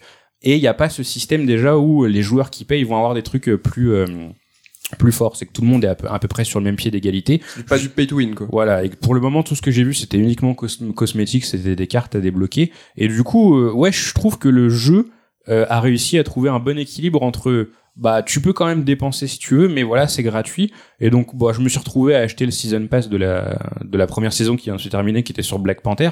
Non pas parce que je suis fan de Black Panther, mais juste parce que voilà, je m'amusais sur le jeu, j'y ai passé un certain temps, vous l'avez vu, j'y joue euh, en pause déjeuner, etc. Pour ceux qui jouent au jeu, je suis au niveau de collection 330, donc vous verrez que j'ai quand même passé pas mal de temps sur le jeu, même si je sais qu'il y a des gens qui ont passé beaucoup plus de temps. Et euh, ouais, j'ai dépensé du coup un petit peu d'argent parce que bah, je considère, et ce sera souvent la conclusion de, de ces chroniques, que quand tu aimes quelque chose, il faut le soutenir. Et donc, du coup, bah, j'ai filé, euh, là, j'ai filé 11 balles juste pour, pour soutenir la démarche. Et je pense que si on était tous dans cette logique de soutenir quand on aime et de pas juste jouer à un jeu gratuit euh, parce qu'il est gratuit, et bah peut-être qu'au final ce serait un petit peu plus sain. C'est peut-être Mhm. totalement utopique ce que je suis en train de dire, mais j'aimerais y croire en tout cas. Donc Voilà. t'as une consommation, euh, on va dire, euh, modérée des free-to-play, mais t'es jamais tombé addict, tu vois, par tous les systèmes qui sont mis en place. Et c'est là, là, en fait, peut-être la différence, c'est que les gens qui sont les baleines, Mhm. eux, ils sont complètement tombés, euh, tu vois, dans la dépendance et ils ont perdu pied. Ils sont Ouais, plus exactement. Dans la consommation. Et tu parlais tout à l'heure, pour rigoler, des, euh, des salles de sport, Ouais. des, des, euh, des restaurants à, à À volonté. volonté. Il y a dans les free-to-play, comme dans ces restaurants et salles de sport, un déséquilibre, c'est-à-dire qu'il y a un- toute l'économie se base sur la très très faible partie des gens qui euh, en fait ne, ne consomment pas Ouais, ce ouais. pourquoi on, leur- on leur donne. Ouais. Il y a 90% des gens dans les euh, dans les euh, restos à volonté qui prennent un plat Oui, oui, et bien qui sûr. ne vont pas manger euh, comme des dingues. Bien entendu. Les Ouais, salles de sport, il y a combien de gens qui payent et qui n'y vont pas? Ouais, ouais. En fait, tout est articulé autour au- autour de ça. c'est ça. Merci Ken pour ta chronique. Est-ce que vous, vous avez déjà bloqué sur un free-to-play euh, Est-ce que vous avez eu une consommation modérée Vous avez un peu donné Est-ce que vous avez perdu pied? Ludo, je suis étonné de te voir. euh, euh, voilà. Raconte-nous. Sur quoi t'es tombé? Ben, moi, j'ai beaucoup joué à un free-to-play à une époque, c'était en 2013, à un jeu de cartes qui s'appelle euh, Might and Magic Duel of Champions. C'était un jeu de- d'Ubisoft, parce que c'est dans l'univers de Might and Magic. Euh, alors j'y jouais beaucoup parce que j'aimais beaucoup le, le gameplay en fait. Donc je jouais contre contre des gens en ligne. Euh, par contre j'ai pas dépensé d'argent parce que le, jeu était plutôt euh, sain, je trouvais, dans le sens où si tu jouais pas mal et tu gagnais pas mal, en fait tu gagnais beaucoup de monnaie virtuelle Mm. euh, pour acheter des packs. Et du coup t'arrivais quand même à avoir une grosse collection de cartes et à faire des decks Ouais. très bons juste en jouant régulièrement. Bon il fallait quand même jouer pas mal. Mais moi je jouais beaucoup parce que j'aimais le jeu en fait. Donc ça allait. Par contre ce qui m'a scandalisé avec ce jeu, c'est qu'au bout de 3-4 ans, le jeu s'est cassé la gueule en termes de, de gens. En fait, il y avait, il y avait, il y avait De fréquentation de fréquentation, il y avait moins de monde sur le jeu. Je pense en grosse partie à cause de Hearthstone, qui était arrivé à peu près à, à la même époque. Et Ubisoft a simplement fermé les serveurs. Ils ont Ouais. tout fermé. Donc ça veut dire que les gens qui avaient dépensé de la thune Ouais. euh, pour acheter des cartes ne pouvaient plus utiliser Ouais. ces cartes euh, par la suite puisque le jeu n'était plus accessible, tout simplement. C'est un truc que les joueurs interrogés, les baleines de Genshin Impact euh, ont évoqué euh, quand euh, il y a eu les, les interviews de Kotaku parce qu'il y avait un joueur qui entre autres, il s'est passé un petit truc, une petite couille bancaire ou je sais pas quoi et directement son compte a été mis en sécurité, il a été bloqué. Et c'est à ce moment-là en fait qu'il s'est rendu compte que bah, tout ce qu'il avait acheté sur Genshin Impact, il pouvait le perdre à tout moment. Et donc tu t'en viens à acheter du vent entre guillemets quoi et c'est ça qui est un petit peu dramatique. Après toujours pareil, il faut pas juger parce que bah il y a des gens qui par exemple kiffent partir en vacances comme beaucoup de gens et c'est vrai qu'une fois qu'ils sont rentrés de leurs vacances, bah ils ont plus rien. Donc c'est leur façon à eux d'entre guillemets de se créer des souvenirs et du kiff. Mais c'est vrai que ouais c'est euh, t'es toujours sur une fine ligne où euh, bah rien ne t'appartient quoi au final quoi. Ouais. ouais, je suis assez d'accord avec l'analogie sur les voyages. Là, c'est euh, pas bête du tout. D'autres exemples de free-to-play, peut-être? Je me volontairement, euh, je Euh, demande à Nico et pas du tout à Damien. C'est pas ton truc, toi, les free-to-play. Voyons. Euh, Moi, je suis pas trop free-to-play euh, global parce que je sais que, comme tu disais, Ken, moi j'ai ce rapport avec euh, le contenu et les trucs que j'aime bien. C'est je préfère payer en amont et avoir le contenu qui soit bon ou pas bon plutôt que d'avoir, je trouve, cette relation biaisée en disant tiens, on t'a fait un truc gratuit et insidieusement on va essayer de me carotte quelque part ou quoi, Mmh. tu vois. Et Mmh. c'est pareil pour tu vois la presse, machin, tout global. Je trouve que le gratuit, c'est pas forcément quelque chose. Ça me fait, ça, je me c'est gratuit, C'est moi toi le produit. Et je trouve ça plus fair de payer, tu vois, quitte Ouais. à, ben, du coup, tu payes et ça te va pas, donc c'est Mhm. toi qui l'as dans l'os, mais au moins, je trouve qu'on est tous, euh, voilà, sur un pied d'égalité, et puis euh, on peut dire ce qu'on veut, faire ce qu'on veut. euh. Carrément. Ludo Et un jeu qui me paraît extrêmement sain à ce niveau-là, c'est Pass of Exile. Je sais pas si vous connaissez, c'est le, le, pour beaucoup de gens, c'est le vrai successeur spirituel de Diablo 2, euh, qui est free to play. Et euh, alors moi j'y ai joué pas mal. Mhm. Euh, J'ai l'impression que la- l'argent ne sert en fait qu'à avoir des skins Ouais. ou à avoir un peu plus de place dans le coffre en fait pour mettre des objets. Alors je sais pas si ça a changé ces dernières années, mais euh, pendant pas mal d'années c'était vraiment euh, très très sain comme, euh, Après comme très, système. très souvent aujourd'hui parce que les gens se font enfin les éditeurs se font taper sur les doigts s'ils proposent des systèmes où justement euh, c'est du pay to win. Le pay to win il a il a pas la cote mais euh, parce que dans Fortnite aussi c'est que des skins hein, au final, c'est rien de plus mais il y a il y a tout ce truc du FOMO que j'ai évoqué autour de ça où t'as un truc qui est disponible qu'un jour et donc du coup bah ça crée euh, ça crée un besoin d'y retourner sans arrêt quoi. Ouais, carrément. Ce qui est impressionnant avec Pass of Exile, c'est que c'est un, un jeu qui, dans son genre, est ultra hardcore.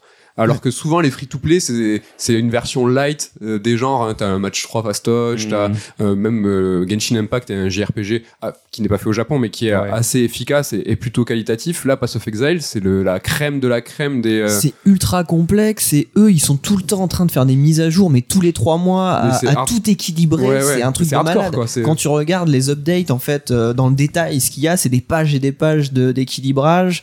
T'as des, t'as des extensions toutes les, tous les six mois. Enfin, c'est un truc de fou. hein. C'est un truc de Ouais. fou. Merci Ken encore pour cette euh, chronique. Eh oh. Je vois pas où est le problème. Non, Damien, oui, d'accord. fan de jeux narratifs, de jeux solo, tu vas nous parler d'un free-to-play. Ouais, de Sky chez Love the Light, forcément. Je suis obligé. Avec cette voix toute douce. Non, mais je vais pas m'attarder dessus, je sais, j'avais dit que j'en parlerais plus trop. Mais non, bah mais c'est ouais, intéressant parce que pour le coup, j'ai pas eu le temps d'y jouer pour la chronique et euh, je sais tout le bien que t'en as dit et tout le côté justement, on a eu un, un long débat un, un midi il y a quelques mois à la rédac sur la bienveillance autour euh, des systèmes économiques et tu euh, défendais Mordicus que Light, enfin Sky pardon était un jeu qui vraiment était bienveillant avec ses joueurs. Ça a été en tout cas la réflexion même de l'équipe de Z Game Mm. Company et de Genova Chain quand ils ont conçu le jeu. C'était bon, bah, on va faire un système de mais comment est-ce qu'on peut le faire pour que ce soit pas justement de la prédation Ouais. intellectuelle, que ce soit pas euh, cette idée de bah, justement jouer sur les frustrations, etc. Alors, on retrouve dans Sky hein, plein d'éléments propres au free-to-play. On retrouve le système de saison. Tous les Ouais. trois mois, il y a une nouvelle saison. Une saison étant en fait simplement euh, une, soit un nouveau lieu avec de nouvelles histoires, soit juste des nouvelles histoires dans des lieux déjà existants, mais euh, c'est c'est du contenu en fait narratif supplémentaire.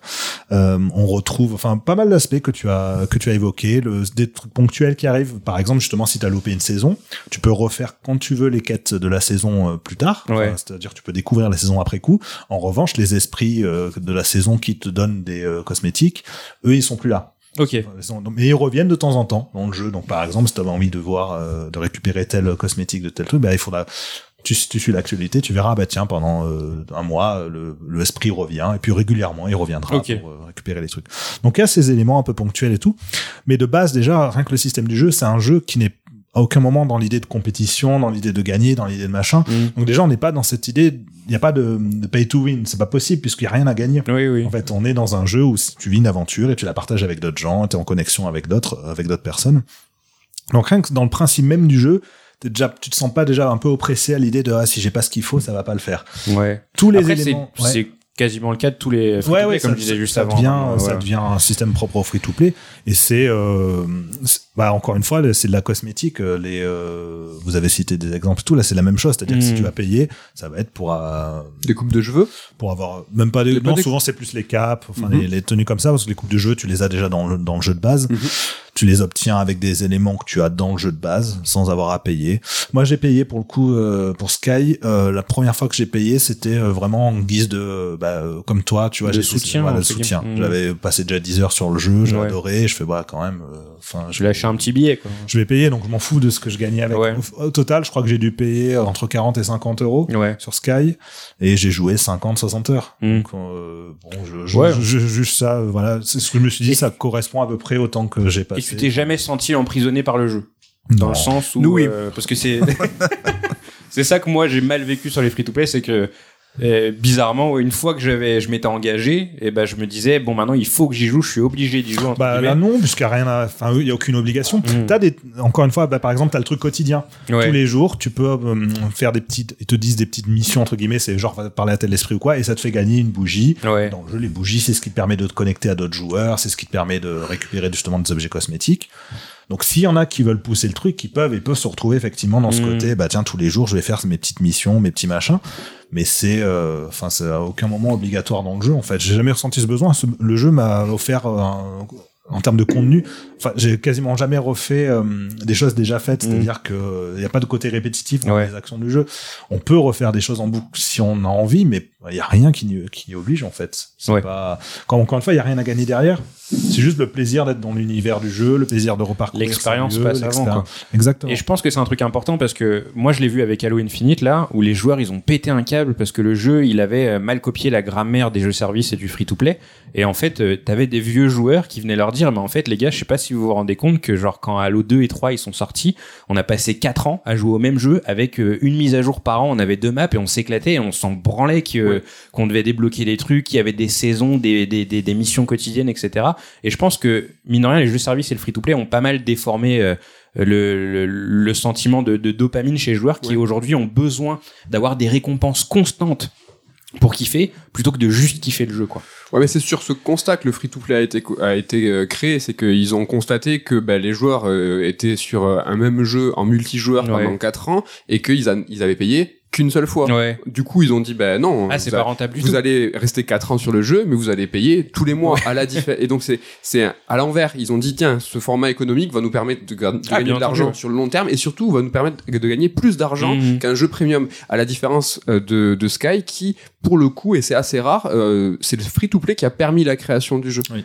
Et ça, c'est quand même, franchement, je crois que c'est le seul exemple à ma connaissance. Ça, c'est extrêmement rare. C'est plutôt Mhm. l'inverse. Ouais. Ils ont dit, bah non, euh, plutôt qu'un premium, on va faire un free-to-play parce qu'on va gagner plus d'argent. Ouais. Sky, c'est l'inverse. Ouais. Ils avaient pas les moyens de monter ce, ce business. C'est un nouveau jeu, un nouveau projet. C'est le free-to-play qui l'a permis. Et ça a plutôt bien réussi parce que Bah carrément, hein, ils étaient à plus de 100 millions de téléchargements il y a encore un an, enfin et ça continue de monter. Là, le jeu vient justement de sortir sur PlayStation, ce qui Mhm. permet enfin d'y jouer en 60 FPS vrai HD sur euh, en tout cas par, rapport à la version Switch, je veux dire. Donc c'est agréable. Non, mais enfin voilà, c'est un jeu dans lequel je me replonge de temps en temps avec euh, avec beaucoup d'amour, mais juste pour revivre l'expérience du jeu et pas du tout pour y gagner quoi que ce soit. Enfin de toute façon, il y a rien à gagner. Ouais. euh, tu tu y vas et tu même les saisons, si tu vas pour découvrir l'histoire, tu vas dé- découvrir Ouais. ce que le jeu te raconte dans cette saison. Donc il y a quand même de l'espoir pour euh, le modèle du free-to-play. Ouais. Et un jeu qu'on vous conseille qui sort sur euh, PlayStation, je crois. Damien, c'est maintenant. Il faut faire la promo. Oui, il l'a dit. il Oui, justement, Ah il, oui. vient, il vient- oui, il vient de sortir sur PlayStation. Là, il est sorti le, pros, ouais. il est sorti en au début du mois de décembre. Donc là, voilà. Ouais, écoute, euh, vous pouvez. T'avais euh, super bien fait ton travail, je m'excuse. On a parlé beaucoup de jeux vidéo avec l'argent, avec les quêtes annexes. On va sortir un petit peu du média pour parler d'autres choses avec la chronique de Nico.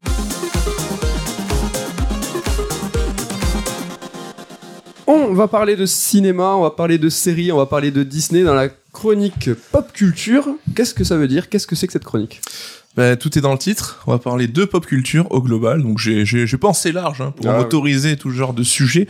Je suis un homme simple, tu le sais. Donc euh, voilà, on va parler de pop culture, on va parler de ciné, de streaming, on va parler de Disney forcément parce qu'aujourd'hui quand tu parles pop culture, bah tu parles toujours plus ou moins de Disney. Et on va parler aussi d'Avatar 2 un petit peu.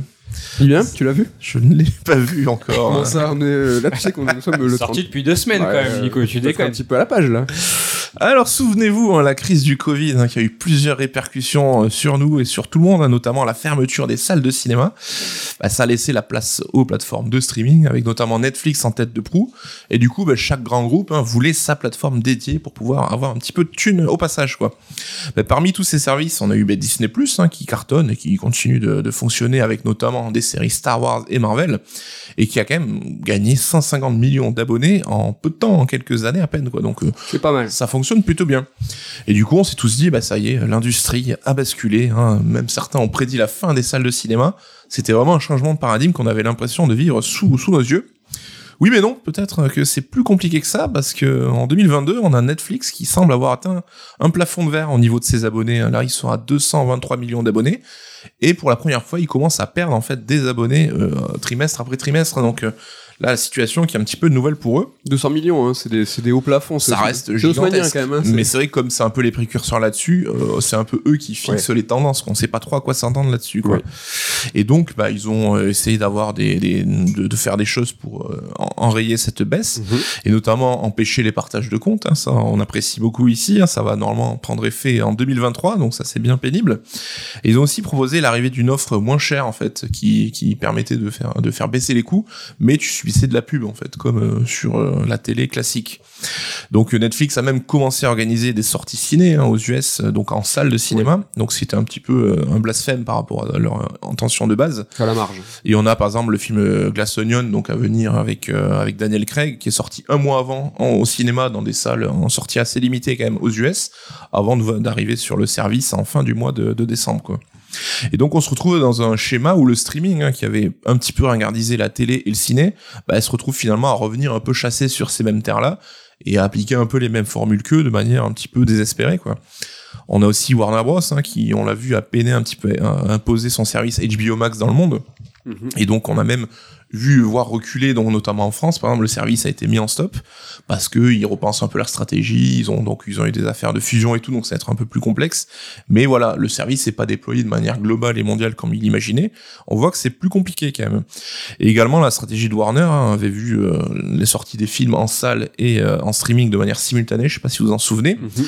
Et ça avait été un échec hein, parce que ça n'avait pas vraiment fonctionné. Les chiffres, au- les salles, les chiffres au ciné n'étaient pas bons et ça a même fait fuir quelques gros réals hein, comme Christopher Nolan qui s'est dit qu'il n'a pas du tout apprécié et donc il allait se barrer pour son prochain film. Il allait signer chez quelqu'un d'autre quoi.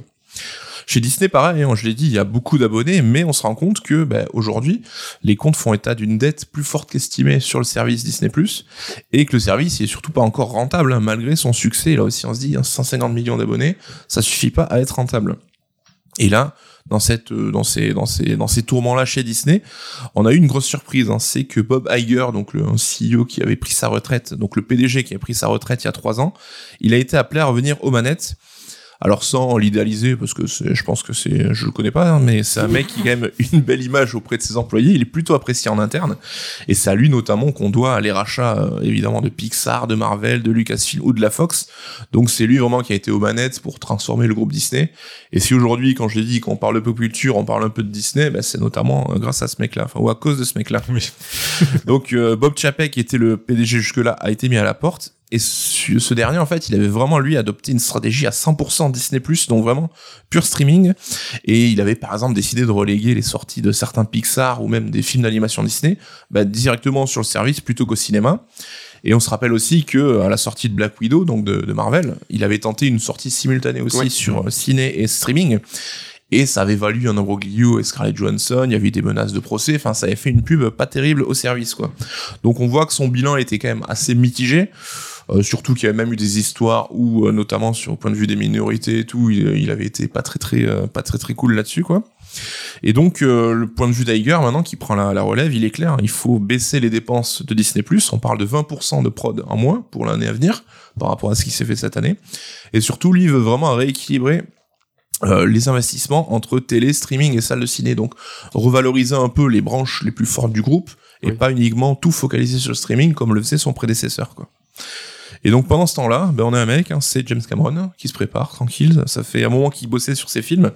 Et fin décembre, on a enfin la sortie de Avatar 2 en salle. hein. C'est 13 ans après le premier épisode. C'est quand même gigantesque.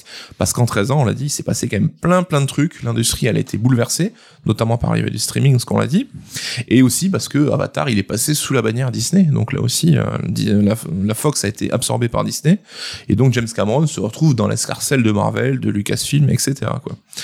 Donc James Cameron, on l'a toujours, euh, on a toujours parlé de lui un petit peu comme le sauveur du cinéma, un peu le mec qui vient et qui fait des, des, des scores en salle démentiels.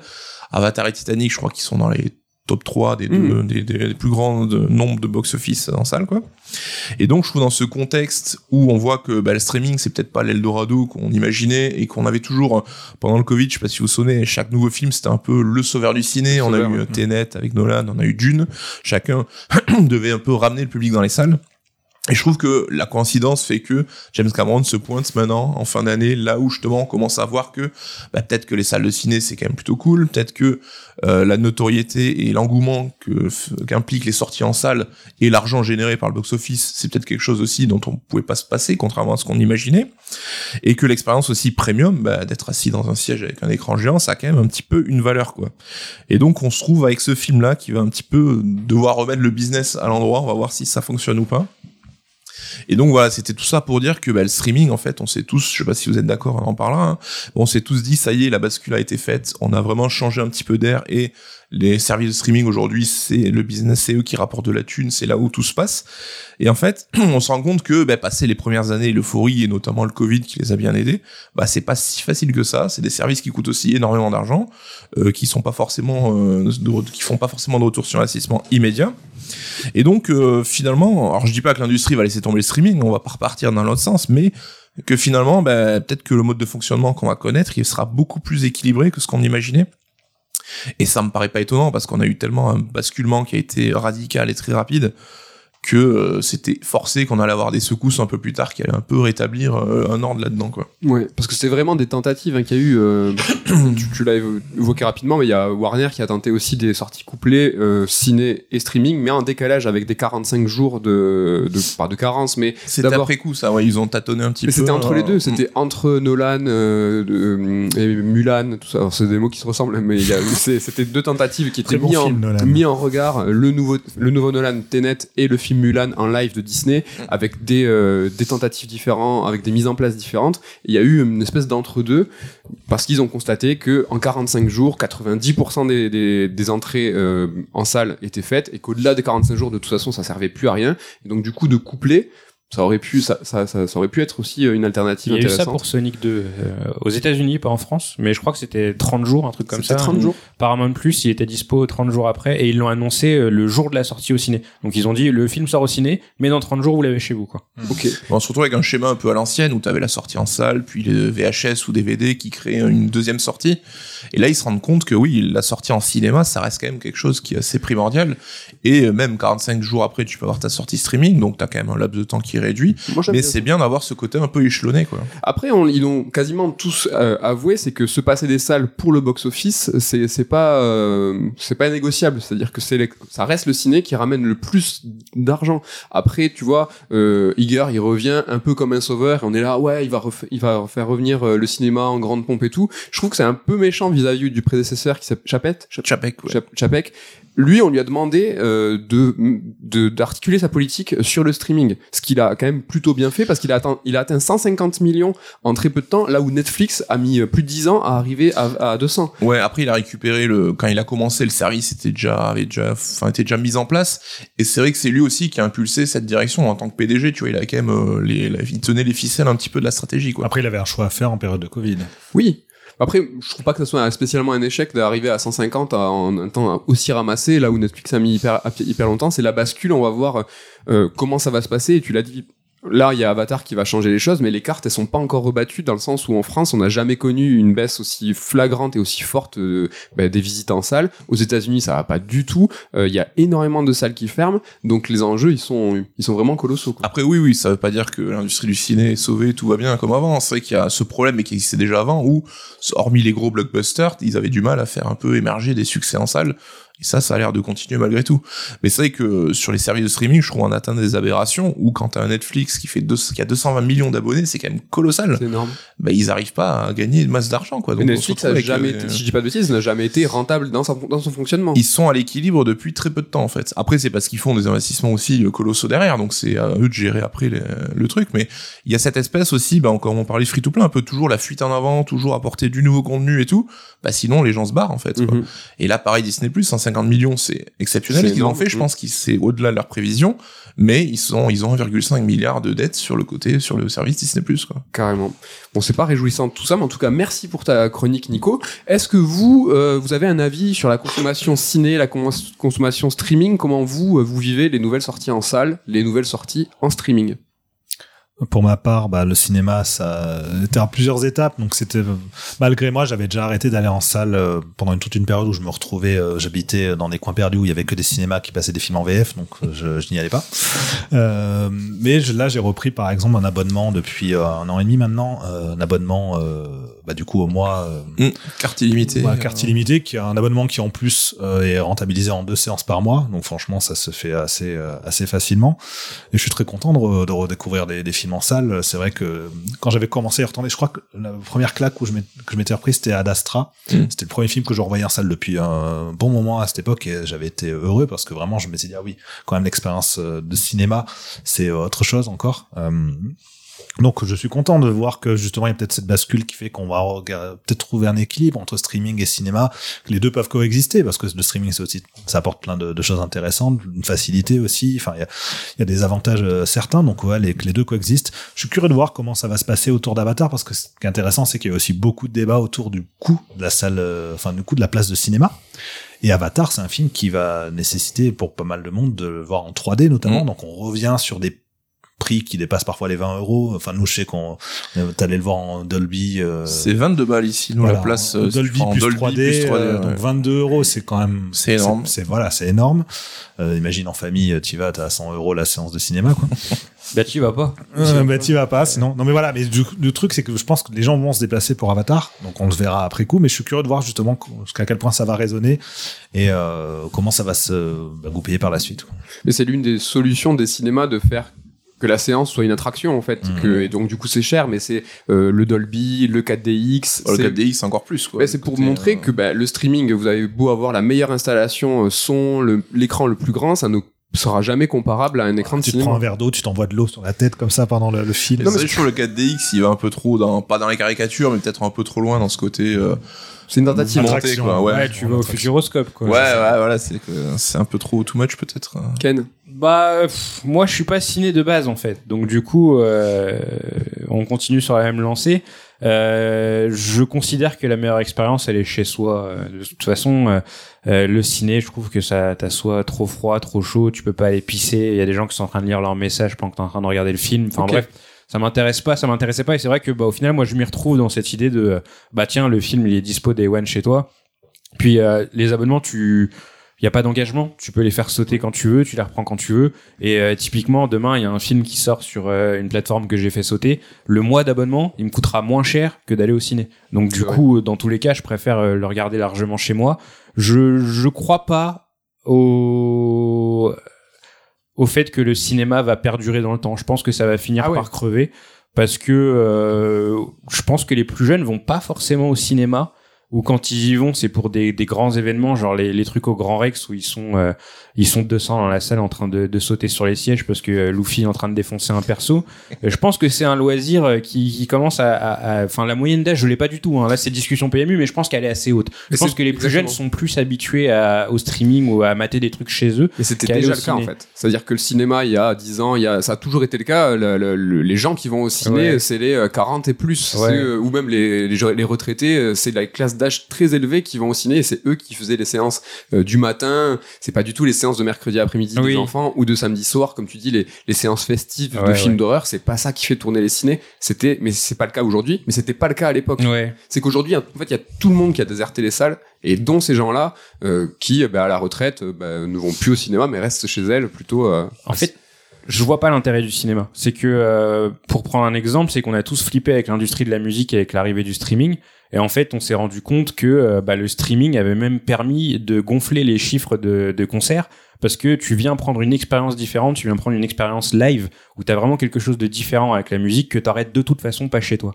Et au cinéma, enfin, déjà tu peux avoir une install de bâtard où t'es grave bien et tu seras mieux qu'au ciné. Et de toute façon, à part si tu te tapes de la 4DX ou de la 3D, tu verras la même chose chez toi et tu payes, euh, tu payes plus cher pour euh, aller une amélioration. qui est un peu là quand même. Non, non, Tu peux, enfin, quand tu vas voir un concert, tu vois vraiment quelque chose de différent. Tu vois ce que je veux dire? Tu vas pour, pas du pour tout. moi, il y a voir, vraiment euh, un écart de ouf entre les films quand je les vois au ciné, mais chez moi, même avec le casque, avec le dans le noir, avec une grande télé. Enfin, c'est pas. Ken, rappelle-toi, Bah, c'était il y a 15 jours, on a vu Avatar 2 quand même. Ah, euh, c'est Ouais. intéressant parce que vous voulez, je pense que ceux qui écoutent nous auront compris qu'on a on enregistre en avance, donc on n'a pas encore vu Avatar. Ouais. On y va la semaine prochaine. Et ce sera intéressant, ça aurait été intéressant d'en discuter après, où là on va tous le voir ensemble le film. ouais. Et c'est vrai que moi j'avais vu une preview d'Avatar 2 quand j'étais retourné voir le premier qui ressortait en Dolby, et j'ai pris une branlée. Et je pense que je serais curieux d'avoir ton avis à la fin de la séance, voir si vraiment tu te dis ok j'aurais pu vivre ça chez moi ou pas ou. Ludo. Euh, bah moi, c'est étrange parce que j'aime bien aller au cinéma. Enfin, chaque fois que j'y vais, je suis content, mais j'y pense pas. Euh, je suis chez moi, je suis pépère, euh, je, je pense pas aller au ciné, je pense pas aller chercher, tu sais, euh, tiens, quels sont les derniers films sortis, qu'est-ce que je pourrais aller voir, à part dans certains cas très particuliers. Par exemple, cette année, je suis allé voir Licorice Pizza de Paul Thomas Anderson dès qu'il est sorti, parce que j'adore les films de Paul Thomas Anderson, mais c'est assez rare. Aussi parce que je suis pas un énorme fan de cinéma. Du coup, moi, c'est surtout, ouais, c'est surtout Netflix, quoi. Passe beaucoup de temps euh, de Mais c'est tes habitudes, enfin c'est pas le streaming qui a fait évoluer ta consommation, c'est que t'étais déjà de base pas Non, très ciné. hein. Non, en fait, de bas, en fait, j'ai toujours fait à peu près, je pense, deux trois films par an au cinéma, et ça a jamais vraiment bougé, quoi. Ouais. Et par contre, Netflix s'est rajouté euh, là-dessus et maintenant je regarde quand même euh, pas mal de séries dessus. Ouais, parce que je me permets, Mad, je te pose la question. C'est vrai que toi, euh, le service streaming, sans dire qu'il a bouleversé ta consommation, parce que tu restes très très friand de ciné, mais t'apprécies grave aussi ce côté, j'ai mon film Day One dans Ah mon ouais. canapé. euh, Ouais, mon, rêve, ça serait la sortie simultanée, c'est-à-dire une sortie euh, salle et une sortie streaming Day One, parce qu'il y a certains films que même si j'ai une super install chez moi, je ne regarderai pas chez moi. J'irai en salle pour euh, kiffer euh, euh, la nouvelle, bah, le nouveau Cameron ou les, les grands, les films à grand spectacle, tout ça. En revanche, avoir aussi en Day One le film chez moi, je kiffe. Par exemple, euh, là, ça fait quelques années qu'on a tout le temps un Pixar ou un film Disney pour Noël. Bah, je me réjouis de me dire, bah, le, 20 le 25 au matin, de toute façon, je ne serai pas allé au cinéma, mais je vais être chez moi un jour férié à avoir une nouveauté. Et je trouve ça trop bien, euh, vraiment.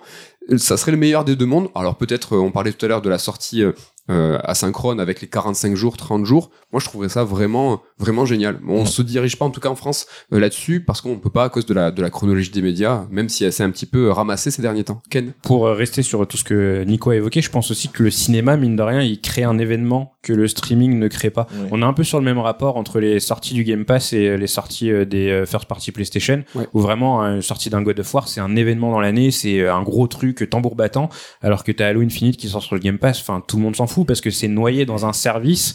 Et c'est vrai que le cinéma a cet avantage de créer de l'événement et de fédérer les gens autour d'un truc à un moment précis. Et ça, je pense que le streaming pourra jamais le recréer, quoi. Et c'est ce que Netflix s'est rendu compte, et c'est pour ça qu'ils ont fait ces avant-premières au ciné, parce que, enfin, je sais pas, un réel comme Fincher, je pense qu'on aime beaucoup ici, et qui crée l'événement à chaque sortie, je pense qu'il y a plein de gens qui manquent de sa filmographie, parce qu'il est Oui. sorti sur Netflix, et euh, voilà, sans tout le barnum qui va avec, la communication, les mecs qui viennent au JT parler du truc, enfin, ça a changé aussi le mode de conso de, de, de, de- du côté commercial, quoi. Sans parler d'Eldorado, euh, toutes les plateformes de streaming ont accueilli les plus grands réalisateurs qui ne voyaient plus les portes s'ouvrir dans les grands studios. Euh, voilà, tu as parlé de Fincher, euh, il peut y avoir Burton, il peut y avoir Jeunet en France. Tous ces grands réalisateurs aujourd'hui bah, peuvent s'exprimer grâce au, grâce aussi aux, aux plateformes. Ouais, mais c'est vrai que c'est pour ça que le débat il est beaucoup plus nuancé qu'on veut le dire. Tu vois, Del Toro, là, alors on enregistre, il y a son Pinocchio qui sort demain, je crois.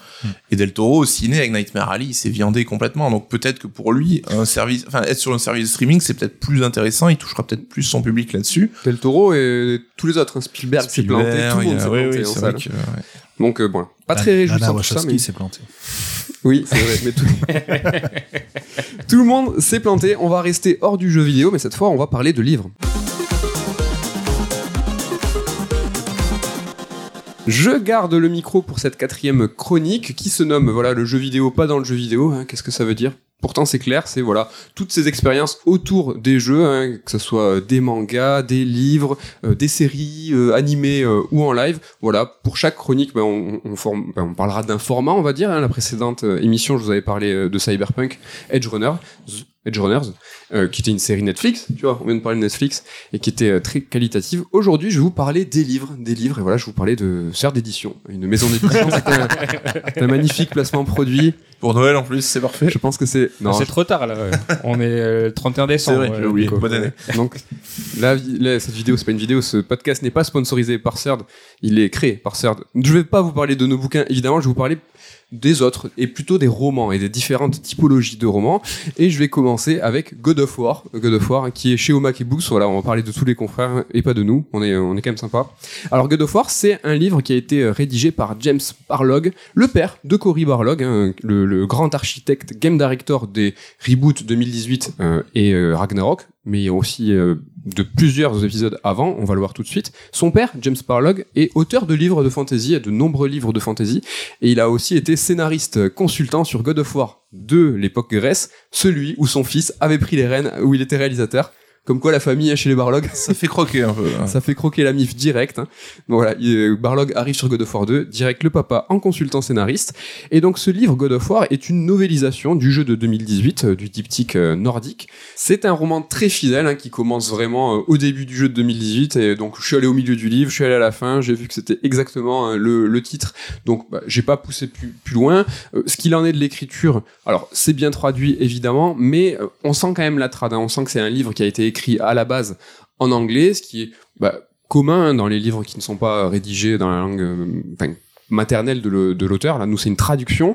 Le profil du livre de ce premier ouvrage, donc c'est une novélisation, un- quelque chose qu'on a connu beaucoup il y a quelques années. C'est un petit peu moins fréquent actuellement. On a- il y a eu euh, les Assassin's Creed, il y en a eu vraiment beaucoup. Halo, même Gears of War hein, a eu des novélisations. Euh, perso, j'ai lu euh, quelques tomes de, de ceux sur Resident Evil qui étaient euh, alors, Mm. pas les mieux rédigés et ça m'a marqué. Mais par exemple le titre Volte-face, il était toutes les trois lignes, euh, le personnage faisait volte-face. Euh, j'ai lu celui de Darksiders parce que j'aimais bien l'univers et je voulais savoir ce qu'il en était. On va en parler tout à l'heure hein, du bouquin Darksiders. Est-ce que vous, euh, c'est un profil de bouquin, de roman que, que vous avez lu peut-être ado dans votre jeunesse?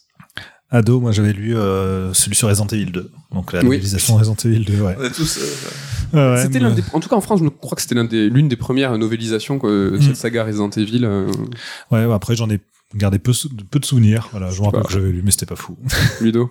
Bah moi j'ai j'ai lu ceux de Digital Devil Saga parce qu'en fait Digital Devil Saga le scénario a été écrit par une, une autrice de livres de fantasy et de science-fiction euh, japonaise et euh, malheureusement elle a été malade pendant le développement du jeu donc elle a pas pu terminer Euh, en gros elle a réussi à faire DDS 1 mais pas DDS 2 donc elle est partie et euh, de son côté, elle a pu écrire en fait l'histoire telle qu'elle avait imaginée. Donc cette histoire existe en fait sous deux formats. Il y a Digital Devil Saga, les jeux vidéo, et il y a Quantum Devil Saga, ce sont les romans en cinq tomes. Donc, moi j'ai lu les deux premiers parce qu'ils ont été traduits en, en anglais.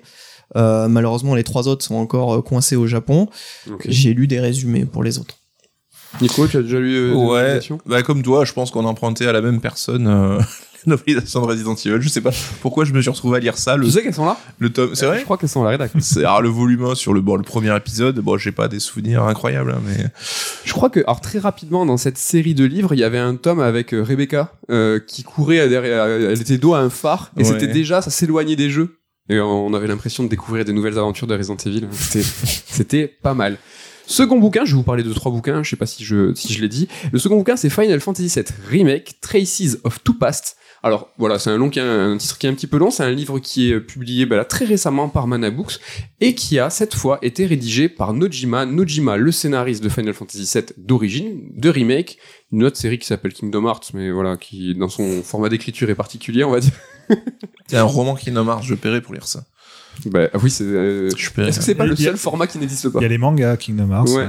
Paye Peut-être dans une prochaine émi- émission, les, les mangas. Pour ce qui est là de la lecture, vraiment, on sent de ouf la traduction. C'est très laborieux à lire, mais je veux pas condamner la trad. C'est-à-dire que c'est pas une mauvaise traduction, une mauvaise traduction, c'est que traduire euh, le japonais, en tout cas dans sa forme romanesque, c'est quelque chose qui est assez compliqué. Ce qui est différent de la traduction, euh, par exemple, des dialogues. Nous, on est habitué à lire du japonais traduit, mais à travers des dialogues. Euh, Là, c'est carrément différent. On est sur un roman, c'est vraiment très très compliqué. Et même à la lecture de ce livre, moi, j'ai ressent- j'ai ressenti un petit peu le syndrome des scripts de JRPG, c'est-à-dire que les personnages parlent euh, beaucoup pour dire pas grand-chose. Alors, est-ce que c'est lié ça vraiment à la forme, voilà, du, du japonais, la façon dont la langue est construite, ou est-ce que c'est lié à la traduction du japonais? Ou à son auteur? Parce que Nojima. Il y a un autre pas- faisceau. Ouais, c'est bah, Nojima, c'est vrai qu'on a, moi j'avais lu son FF10 2.5, c'était, Oui. euh, alors, de la même manière, au-delà de la qualité même du livre, hein, c'était très laborieux à lire. Et je sais pas, peu- là encore une fois, est-ce que ça vient de sa plume à lui, est-ce que ça venait de la traduction, je saurais dire, mais c'était, euh, enfin, non, c'est en termes de, de qualité d'écriture pour un roman, c'est le niveau zéro. Ouais. Pour ce qui est de l'intérêt, hein, je pense qu'on va revenir sur FF 10.2. En tout cas, pour euh, ce euh, Traces of Two Past, c'est un petit peu comme euh, On the Way to a Smile qui était sorti et qui faisait suite à FF7 et qui faisait le pont même avec le film Advent Children où on pouvait, dans ces sept histoires, même faire connaissance avec Denzel, un perso qu'on ne connaissait pas dans FF7. Ici, c'est plus euh, partie du postulat du remake où en fait Aeris et Tifa dans le remake se retrouvent BFF très très rapidement et en fait du coup ce roman va va euh, nous raconter comment euh, chacune va raconter son passé à l'autre et donc euh, comment elles vont échanger. On peut imaginer ça à la fin de FF7 remake justement quand ils font route à la fin du, du jeu, elles vont se confier l'une à l'autre. Donc, en termes d'intérêt, hein, on va dire qu'on va pas apprendre grand chose. Il y a ce syndrome du JRPG où tu te dis, bah, finis ton histoire là, qu'est-ce que c'est que tu veux nous dire? Mais bon, on va dire que c'est un petit peu, euh, euh, int- intéressant. Damien, justement, en, intérêt de ces ouvrages, de ces romans-là, le FF10-2, il nous apprenait des trucs, euh, le contenu. euh, Bah en fait oui puisqu'il est non seulement il a apporté des nouvelles couches euh, à l'histoire des euh, de FF10 en général, puisqu'il nous apprend une nouvelle manière pour les priants de créer des, enfin, des invocations. Enfin, il y avait vraiment tout un, tout un truc autour de ça. Et c'était en fait les prémices d'une suite potentielle, euh, bah, l'histoire de FF10 et FF10-2. Donc, tu avais vraiment euh, la continuité du récit de Tidus et Yuna après le retour de Tidus à la fin de FF10-2. Enfin, c'était une suite qui ensuite ouvrait plein de pistes qui étaient pas, euh, qui amenaient vers rien, puisqu'il y avait eu aussi à la sortie de FF10 HD un, un, un fichier audio qui s'appelait FF10 Will, qui pareil racontait des événements qui en fait se situait après ceux de FF10 2.5, donc le roman de Nojima. Et encore une fois, ça ouvrait des pistes nulles, hein, vraiment ça donnait pas envie. Mais voilà, c'était pour euh, à l'époque, les gens se demandaient si elle allait avoir un FF10 3 qui allait être annoncé. Euh, Pour l'instant, il n'y a jamais rien eu. Donc, euh, j'espère qu'il n'y aura jamais, en tout cas, vu, vu la nullité des pistes euh, amorcées. Là, on est sur le second profil de roman, donc un livre qui est rédigé par le scénariste euh, du jeu pour enrichir le lore, les personnages. Donc c'est quelque chose, c'est un produit qui est canon hein, par le projet, voilà, c'est un projet qui est officiel, mais aussi par son auteur. Il y a une certaine légitimité dans le sens où c'est le même auteur qui a créé les jeux et qui a rédigé euh, les romans. Là, je me tourne vers Ken parce que tout à l'heure, tu, tu nous as teasé quelque chose. J'ai Bah, envie de te parler, j'ai envie de te demander qu'est-ce que c'est que cette histoire de Balan. J'ai un autre exemple de Square Enix, du coup, moi. Exactement. Avec Balan, du coup, euh, Balan Wonderworld, vous savez, le GOTY 2021. Souvenez-vous. Euh, La Sky ben, Il a eu, euh, à sa sortie, euh, ben, il y a eu une novélisation qui est sortie en même temps, en fait, Ok. euh, qui est euh, rédigée par un mec en interne de, du studio de hum, d'Oshima Arzest, Ok. mais qui est pas le scénariste sur le jeu. Mais, euh, On est coup, dans il le dans voilà. le voilà, interne quoi. Voilà, c'est ça. Il avait scénarisé Blinks. Bon, après, scénariser Blinks, c'est un bien un grand mot, mais bon, voilà quoi. Et donc là, en l'occurrence, alors Balan se démarque par son manque de contexte, en fait. C'est que tu joues au jeu Ouais. et tu sais pas trop ce que tu fais. Il y a une cinématique d'intro vite fait, et puis après, tu fais plein de trucs. Il y a jamais de contexte. Enfin, tu y as joué, mais dis, tu joues à Balan, tu comprends vrai. jamais trop ce que tu fous là, etc. Et en fait, tout le contexte du jeu a été mis dans cette novélisation qui, du coup, explique d'où viennent les deux enfants, d'où vient Balan, euh, le rapport de rivalité avec Lens, qui est le méchant du jeu, etc. Fait tout le contexte du jeu est dans cette novélisation que j'ai pas encore lu malheureusement depuis le temps, mais que je compte bien lire un jour. Ouais. Mais tu t'es procuré. Exactement, je me suis acheté l'ebook parce que c'est disponible le Candy Book et apparemment ça a Et en anglais. c'est en anglais, ouais, ça a pas été traduit en français et ça a plutôt bonne presse dans le petit monde des fans de Balan Wonder. Eh, CERD, toujours premier média au monde hein, à parler de Balan. Et ce qui peut être intéressant, et je sais pas si ça fait un point avec FF7, mais est-ce que c'est pas dommage de raconter tout ce background de Balan dans le sens où c'était aussi une qualité, c'était assez mystérieux Balan, Ouais, tu savais ouais. pas où t'étais, c'était assez magique, assez euh, fantasmagorique. Là, euh, le roman de FF7, euh, voilà, elles se racontent leur passé. Mm. Ce qu'elles racontent de leur passé ne nous intéresse pas vraiment. Et donc, est-ce que c'est voilà, c'est combler des trous que personne n'a voulu combler? Damien? Ça me fait, euh, tout ce que tu dis me fait penser à un autre projet aussi de novélisation. C'était celui de euh, la novélisation d'Ico. Ouais. Euh, pareil, la même chose. À quel, quoi- moment, ouais. à quel moment on a envie de lire un truc qui développe le background ou, Mhm. les, ou les émotions ou les trucs de- qui sont justement basés sur le non-dit dans le jeu? Bah, On n'a pas envie de lire ça. Alors après, c'est bien fait, euh, pas de souci, mais c'est pas, enfin, c'est pas, c'est pas important, c'est pas intéressant.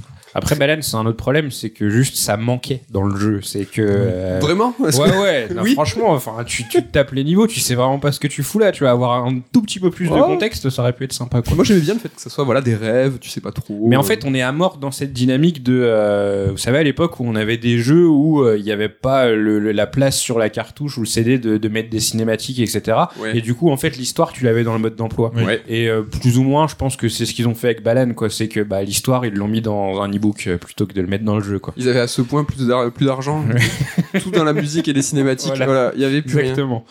Dernier exemple, je vais vous parler de Eplectel Ténébris. hein, donc voilà, un livre là cette fois euh, édité par Brajlon. C'est un livre de Cédric Dégotex, un auteur français, donc qui a travaillé 12 ans en, tant que traducteur, traducteur euh, de novélisation. hein. Par exemple, euh, le bouquin Darksiders que j'ai lu tout à l'heure, bah, c'est Cédric Dégotex qui l'a qui l'a traduit. Mais il a aussi traduit des jeux comme euh, Bioshock 2, Dragon Age, Guild Wars 2 et bien d'autres. Donc il a il a bossé sur des sur des gros gros titres. Et donc le troisième profil de ce roman, bah, c'est un peu comme le second, c'est un roman qui n'est pas une novélisation, qui va apporter en fait de nouveaux éclairages sur l'histoire et les persos, mais ici, l'auteur n'est pas Sébastien Renard, Sébastien Renard, le scénariste des deux jeux Plectel, mais un auteur qui est externe au studio. On a encore euh, un autre profil. Et chose intéressante, euh, je trouve, c'est que ce roman, en fait, il est né sous l'impulsion de l'éditeur du livre, donc Brajlon, et pas du tout du studio Asobo. C'est pas leur désir hein, d'a- d'avoir comblé un trou. C'est même le directeur hein, des éditions Brajlon, hein, qui s'appelle euh, Pierrick Guillaumeau, qui a eu l'idée bah, en fait de placer le roman entre les deux jeux. Et encore une fois c'est pas le studio Asobo hein, ni même Focus l'éditeur du jeu qui a dit ah ça serait quand même pas mal de raconter ce qui s'est passé entre Innocence et Requiem. Alors comme la création de ce projet elle est assez originale j'ai directement demandé à l'auteur et à l'éditeur hein, quelques précisions. Et Élise Lucet voilà euh, dans les cordes hein, j'ai vraiment mené l'enquête. Alors l'une des difficultés c'était euh, pour eux d'éviter des incohérences avec les jeux mais chose bizarre, l'auteur avait pas du tout de bible de référence. Alors la bible de référence en développement, c'est un, document énorme qui va en fait euh, un document de design hein, qui va euh, tout référencer. Mais là, il, a, il a l'auteur Cédric l'a pas eu en main. Euh, il a eu néanmoins la timeline des jeux, c'est-à-dire que son roman est sorti en même temps que, que Requiem, donc il était bien évidemment au courant en amont. Il avait la timeline, donc il savait ce qui se passait dans le premier, ce qui se passait dans le second. Il avait son point de départ à son histoire et son point d'arrivée. Et entre le- les deux, finalement, il m'a avoué qu'il était assez libre de raconter un petit peu ce qu'il voulait. Et même sans Bible, il y a quand même eu, il m'a, il m'a dit, un gros travail sur le background avec l'équipe, avec le studio. Et donc pendant la rédaction, tous les 15 jours, il faisait un point, une sorte un petit peu de comité de lecture, un, comité de lecture avec plusieurs membres d'Asobo et l'auteur. Et donc dans ce comité, il y avait notamment euh, l'autrice d'une partie des scripts, hein, qui s'appelle euh, Aurélie Belzane, et le game director du, studio. Alors game director du studio, pas du jeu, hein, là c'est euh, David Deden, qui du coup, lui, voilà, il chapeaute l'ensemble des, des projets Asobo. Mais bizarrement, dans ce comité de lecture, il n'y avait pas le scénariste. C'est quand même rigolo. C'est vrai. Alors l'ambition pour eux c'était de pas faire un filler. Un, filler, hein, c'est on connaît hein, les épisodes qui sont entre deux choses importantes. Alors là il y aurait beaucoup de choses à dire. hein. Pourquoi l'existence des fillers C'est souvent des adaptations de manga euh, euh, papier euh, et donc une adaptation animée. Ils avaient pas de quoi remplir donc ils inventaient des choses. On pense à Goku qui passe le permis. Il nous a hanté cet épisode. Il nous a hanté, On en parle souvent, hein, Mais aujourd'hui euh, finalement est-ce qu'il nous plairait pas ce, ce, cet épisode Ah, peut-être. Je trouve toujours aussi rigolo. hein. Il est rigolo. ça, ça c'est un filler. Donc, leur ambition, c'était de faire voilà une histoire qui allait poursuivre les arcs des personnages. L'idée de l'idée, c'était de construire une sorte, une sorte pardon, de triptyque euh, avec les deux jeux et le roman.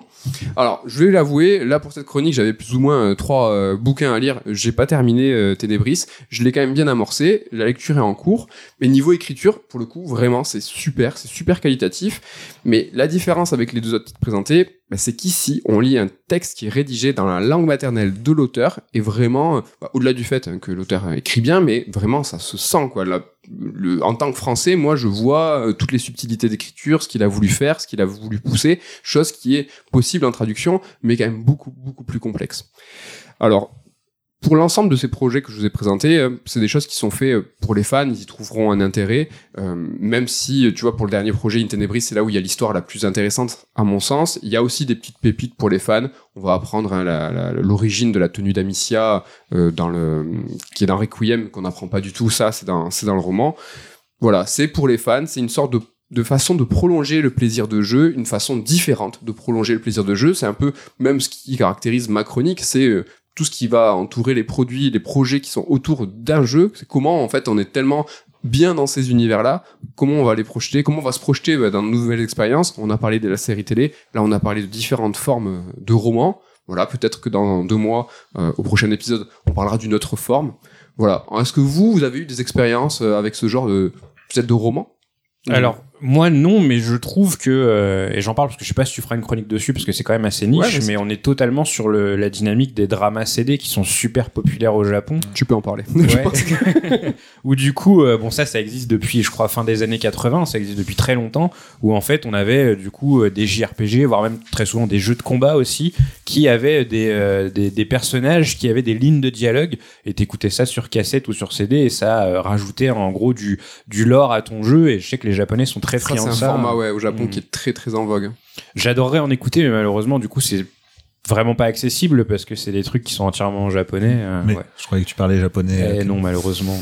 Est-ce que là, par exemple, sur le dernier exemple de- du roman In Tenebris, enfin Tenebris, est-ce que vous imaginiez que finalement re- c'était pas une impulsion du studio, que c'était même l'éditeur de livres qui avait dit, euh, bah ça serait sympa de faire ça, d'être force de proposition? Ah, c'est original. D'un point de vue extérieur, moi je me j'imaginais pas ça comme ça. C'est original et c'est vrai que ça vient un peu contredire le côté à chaque fois euh, produit dérivé, un peu marketing euh, de ce genre de de- d'initiative.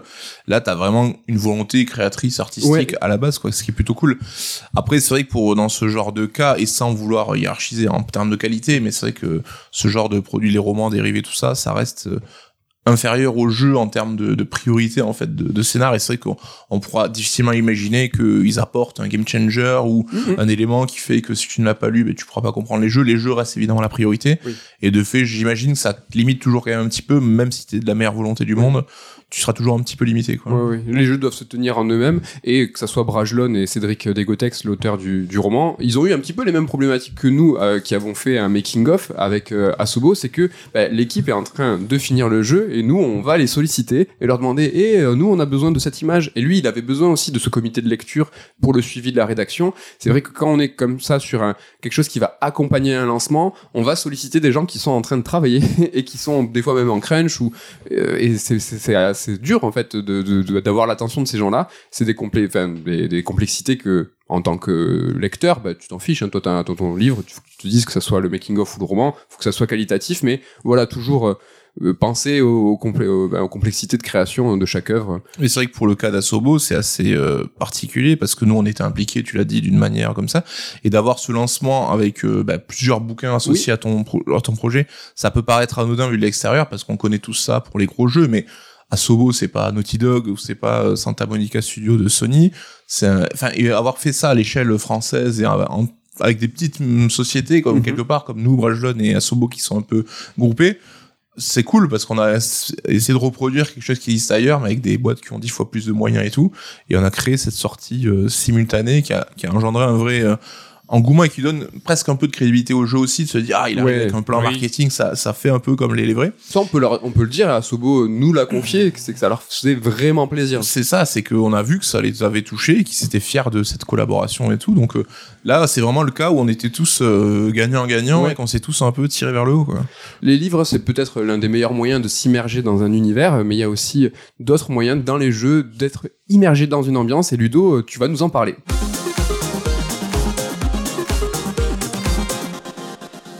Atmosphère, qu'est-ce que ça veut dire? C'est le nom de ta chronique, Ludo? De quoi s'agit-il? Eh bien, alors, euh, lors de mes chroniques, j'essaie un petit peu de comprendre comment est-ce que euh, les créateurs de tels euh, jeux vidéo ont instauré l'atmosphère de leur jeu. Voilà, donc ça peut être à travers la direction artistique, à travers le gameplay, le level design, plein de choses. Donc ma première chronique justement, donc c'était focalisé sur Super Metroid, un jeu Super NES sorti en 1994. Aujourd'hui, je vais faire un bond de deux ans dans le futur pour aborder un titre du début de l'ère PlayStation, j'ai nommé Blood Omen, sorti en 96. Donc pour ceux qui ne connaîtraient pas Blood Omen, il s'agit du premier volet de la saga Legacy of Kain, qui aura ensuite droit à quatre autres jeux, dont Soul River, un chef-d'œuvre de la première PlayStation. Je pense que Mehdi, tu es d'accord avec moi. Voilà. Donc dans cet épisode fondateur, on découvre les origines du vampire Cain. Alors au début de l'aventure, Cain c'est un être humain, un noble venu du nord de Nosgoth, le monde dans lequel se déroule l'intrigue, et il se fait immédiatement assassiner par un groupe de bandits. Une fois en enfer, il y a un nécromancien qui lui offre une occasion de se venger, et Cain saute sur elle sans savoir qu'il deviendra euh, ainsi un vampire. Donc une fois réveillé euh, dans sa nouvelle forme, il trouve et massacre rapidement ses agresseurs, puis l'esprit d'Ariel lui explique comment se libérer de sa malédiction. En vérité, ça fait 30 ans que le monde de Nosgoth est plongé dans le chaos. La stabilité de ce monde repose sur le Cercle des Neufs, un groupe de neuf individus associés aux neuf piliers de Nosgoth qui symbolisent l'équilibre du monde. Or, il y a 30 ans, l'un de ses membres, Nupraptor, est devenu fou suite à l'assassinat de son amante Ariel, et sa folie a gangréné l'esprit de tous les gardiens des piliers, qui sont symbiotiquement liés. Donc en conséquence, les piliers se sont brisés, l'équilibre de Nosgoth a été rompu. Maintenant, le fantôme d'Ariel promet à Cain que la restauration de Nosgoth sera le remède contre sa propre malédiction euh, vampirique. Donc pour ce faire, il doit assassiner les neuf gardiens corrompus afin que de nouveaux protecteurs saints d'esprit puissent être choisis à leur place. Donc là, les enjeux sont posés. Vous vous en doutez, l'atmosphère de Omen est particulièrement sombre. On contrôle un vampire dénué de scrupules qui n'hésite pas à tuer des innocents dans un monde lui-même en proie à la violence et au chaos. Donc selon moi, les développeurs ont réussi à façonner une atmosphère très particulière grâce à deux aspects principaux. D'une part, l'état du monde de Nosgoth, qui devient de plus en plus chaotique à mesure qu'on avance dans le jeu, et le héros, ou plutôt devrais-je dire l'anti-héros, Cain. Donc on va commencer par l'état de Nosgoth. Même si Blood Omen est assez moche, c'était déjà le cas à l'époque, hein, c'était pas un Ouais. jeu très joli. Euh, cette direction artistique, elle, elle est très évocatrice. Au départ, Cain se réveille dans le cimetière où son corps humain a été enterré. Et lorsqu'il se lance dans sa véritable quête, qui consiste tout de même à assassiner, à assassiner 9 personnes, donc c'est pas la joie hein, de base, euh, il traverse au départ des villages euh, à peu près normaux. Or certes, on y rencontre pas mal de bandits, mais rien d'inhabituel dans un monde de fantasy occidentale. Après avoir tué le premier gar- gardien, Nupraptor, le joueur visite la contrée natale de Kane, qui a été décimée par la peste. Cette fois, les rues sont jonchées de cadavres. Les concepteurs n'ont pas hésité à représenter des montagnes de corps putréfiés. Un peu plus loin à l'est, autour de la ville d'Uchtenheim, les habitations sont carrément détruites, les résidents se sont transformés en des abominations repoussantes. L'horreur et le chaos trouvent leur paroxysme dans la cité d'Avernus, en proie aux flammes et aux démons venus de dimensions parallèles. Dans cette ville, les soldats humains se battent contre les monstres en temps réel, tandis que Kane arpente les rues à la recherche de l'un des gardiens. Ainsi, l'aventure de Blood Omen représente une véritable gradation dans l'horreur, dans la violence et le chaos. Le monde entier sombre dans la folie, et les développeurs du jeu ont habilement illustré cette chute de manière progressive tout au long de l'histoire. Pour enrober tout ça, on a droit à des musiques souvent tristes et lancinantes qui viennent souligner la tragédie de Nosgoth. Donc en résulte un climat particulièrement étouffant et qui permettra peut-être d'influencer le joueur à la fin de l'aventure. Car en effet, le dernier gardien à abattre n'est autre que Kane lui-même, qui a été choisi par le pilier de l'équilibre sans le savoir. Donc à la fin du jeu, le joueur doit faire un choix, soit se sacrifier pour restaurer l'équilibre de Nosgoth, soit continuer à vivre en tant que vampire, ce qui condamne le monde définitivement. Et l'état terrible du monde, justement, c'est ce que l'on observe durant tout le jeu, et euh, c'est ce qui nous fait prendre conscience du cauchemar que l'on va créer si on décide de rester en vie à la fin du jeu. Le second élément qui vient façonner comme ça l'ambiance de, de pour moi, c'est son protagoniste, Kane lui-même. Il faut savoir que dans la peau de Kane, le joueur peut faire tout ce qui lui plaît, dont tuer des villageois sans défense, que ce soit en les empalant, en les brûlant ou en buvant leur sang durant leur sommeil, par exemple. Il est tout à fait possible de visiter un village et de massacrer tout le monde. On pourrait croire que cette violence résulte de sa nature de vampire, mais c'est pas la seule raison. En vérité, Kane, c'était déjà une raclure quand il était humain. C'était un homme décadent qui méprisait le peuple. Ses pouvoirs vampiriques lui permettent sans doute d'assouvir en fait des pulsions qu'il ressentait déjà de son vivant. Écoutez donc ce qu'il dit lors de son arrivée au cours du roi, Ot- de le- à la cour du roi Otmar quand un valet lui barre la route. Hors de ma vue, paysan. La puanteur des champs t'entoure, tel un voile. Là, on sent bien le, le mépris de classe. Une autre conséquence de sa condition noble se retrouve dans sa manière de s'exprimer, même lorsqu'il décrit des atrocités. Voici ce qu'il déclame lorsque le joueur obtient le sort implosion. Alors j'essaie de vous le faire un peu avec l'intonation du doublage français. De tous les sorts que j'utilise, celui-ci est peut-être le plus cruel. Il rétrécit le corps de mes victimes en écrasant les os et déchirant les organes. Et lorsque la pression à l'intérieur du sac de chair devient trop forte, celui-ci explose pour en dévoiler le contenu à tout le monde. Voilà, vous voyez comment il prend son pied en fait. Donc pour lui, la variété des méthodes à disposition pour tuer représente en fait une panoplie de techniques toutes plus élégantes euh, les unes que les autres. Ainsi est-il étonnant de constater que dans l'histoire canonique poursuivie dans Soul River, Kain a refusé le sacrifice Eh ben oui, du coup. quitte à condamner Nosgoth. Au fil de sa quête, sa malédiction vampirique est, devenue à ses yeux une bénédiction. Les pouvoirs que lui confère sa nouvelle forme lui permettent de pleinement dévoiler sa nature profonde, celle d'un noble décadent, arrogant, méprisant, qui ne place aucune valeur dans la vie humaine. Le joueur lui-même ressent cette progression durant Omen, car Kain obtient des armes et des pouvoirs de plus en plus forts et, avouons-le, de plus en plus jouissifs comme euh, bah, par exemple la douche de sang, un sort qui permet d'absorber automatiquement le sang de tous les ennemis se trouvant aux alentours. Donc en fait, à travers le gameplay, les développeurs sont parvenus à faire vivre au joueur ce que Kane ressent lui-même, une montée en puissance extrêmement grisante. Malgré la nature malfaisante de nos actions, on prend plaisir à déchiqueter nos adversaires et des innocents de manière de plus en plus inventive. Voilà pour moi la grande réussite de ce jeu. Il propose deux gradations en parallèle. D'une part, la plongée dans le chaos de Nosgoth, qui tente d'influencer le joueur dans le bon sens en lui montrant qu'il doit absolument faire quelque chose pour améliorer la situation du monde. Et de l'autre, la montée en puissance de Kane, qui au contraire tente de charmer le joueur et de le détourner de la voie vertueuse grâce à l'ivresse de la toute-puissance.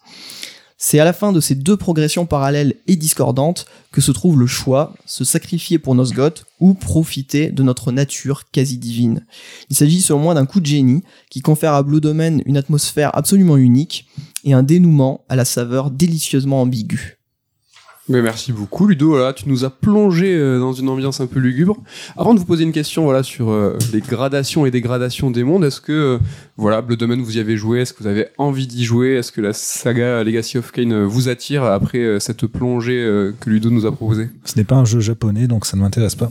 non, euh, voilà, non, j'ai jamais joué, mais voilà, ça m'a toujours un peu donné envie. C'est vrai qu'il a toujours eu très bonne réputation ce jeu, mais c'est vrai que ça m'a acheté me.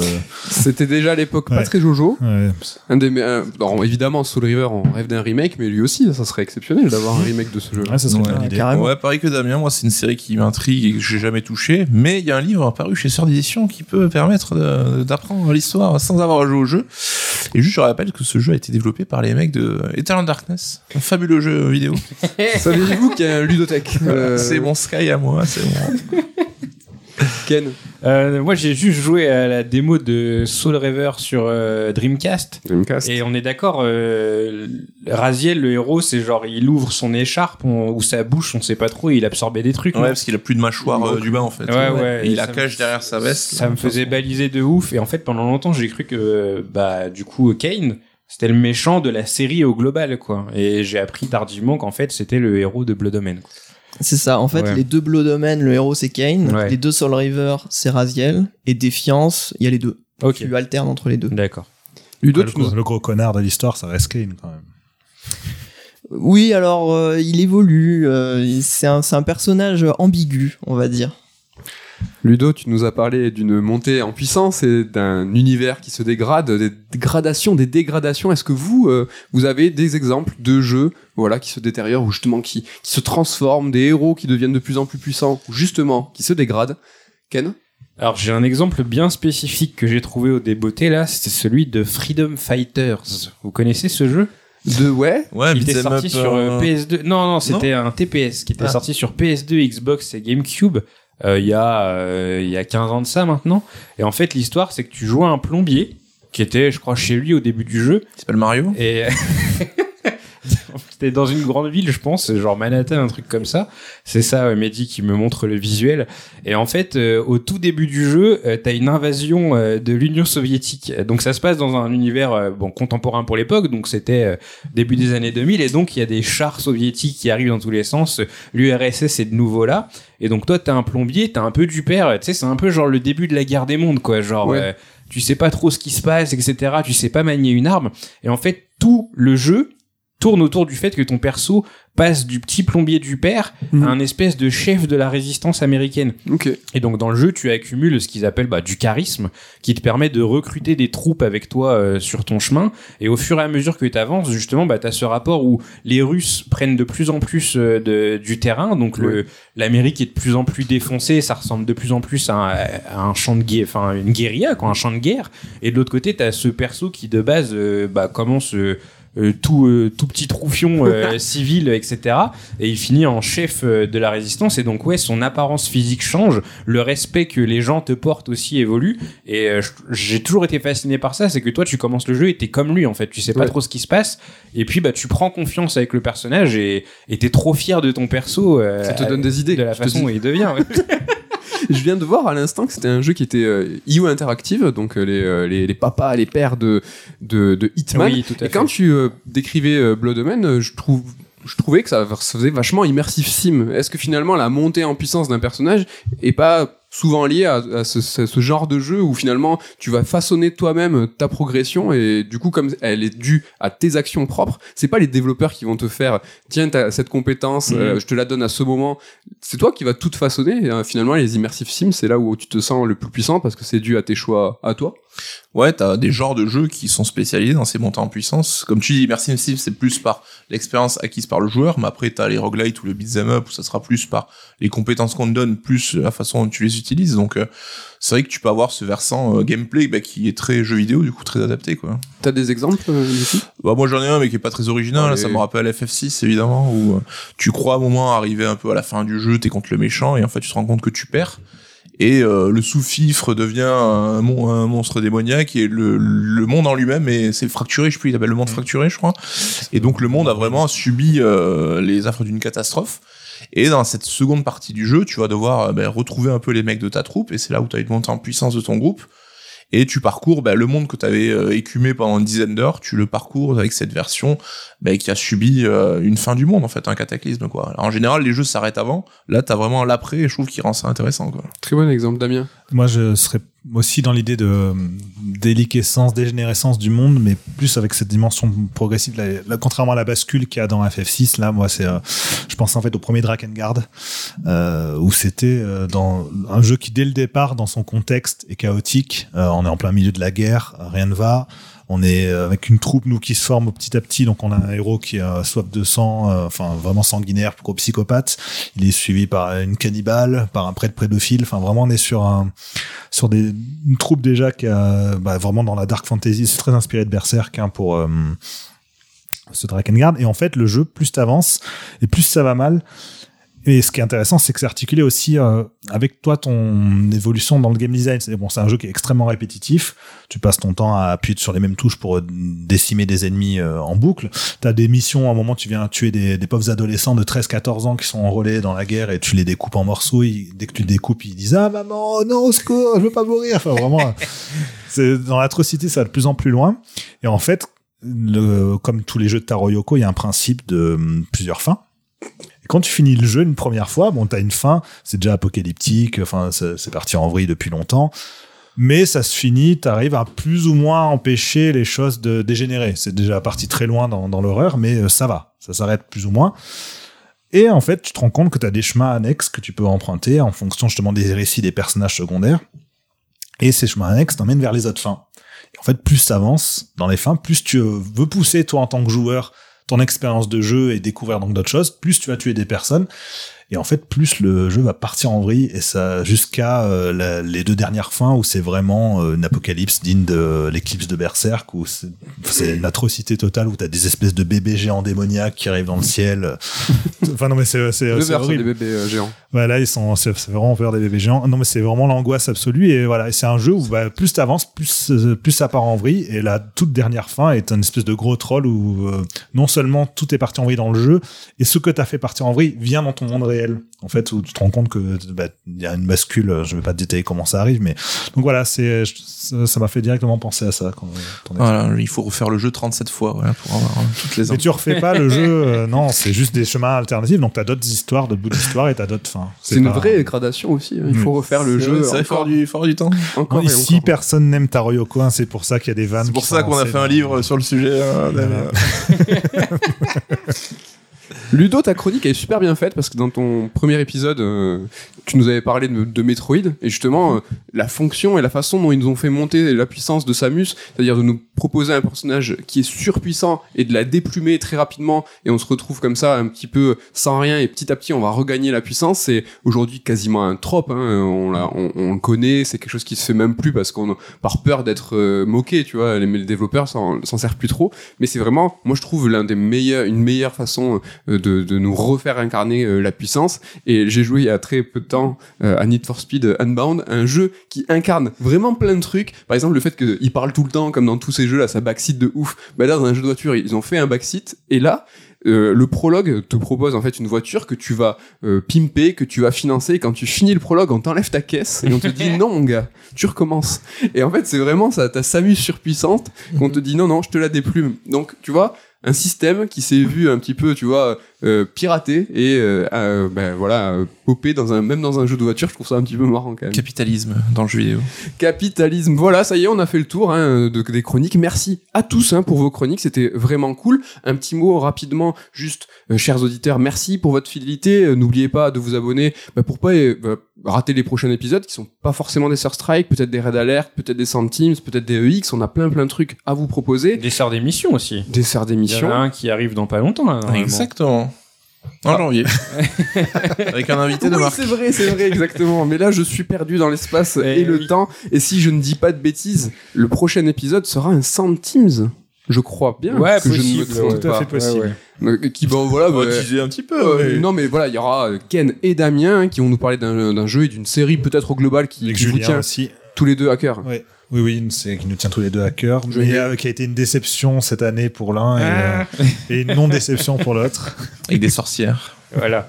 Voilà, ce sera le prochain épisode, ce sera un centimes. Merci à tous, merci encore. Merci. on Merci se à toi. Eh, blablabla. On se retrouve. Je sais pas pourquoi j'ai fait. j'ai fait un peu choqué du compliment. Oh Si jamais vous écoutez ce podcast le 31, on vous conseille d'aller sur le compte Insta de Sœur d'édition. C'est vrai. Exactement. Heureusement a Avec Ken une qui histoire suit. euh, ouais, qui se sera révélée euh, à ce moment-là, pas du tout avant. Et puis si vous venez après le 31, ce sera toujours là. Ce sera peut-être juste un petit peu cassé, c'est possible, mais bon, voilà. Merci à tous et bonne année. Bonne année. Bonne année. Bonne année.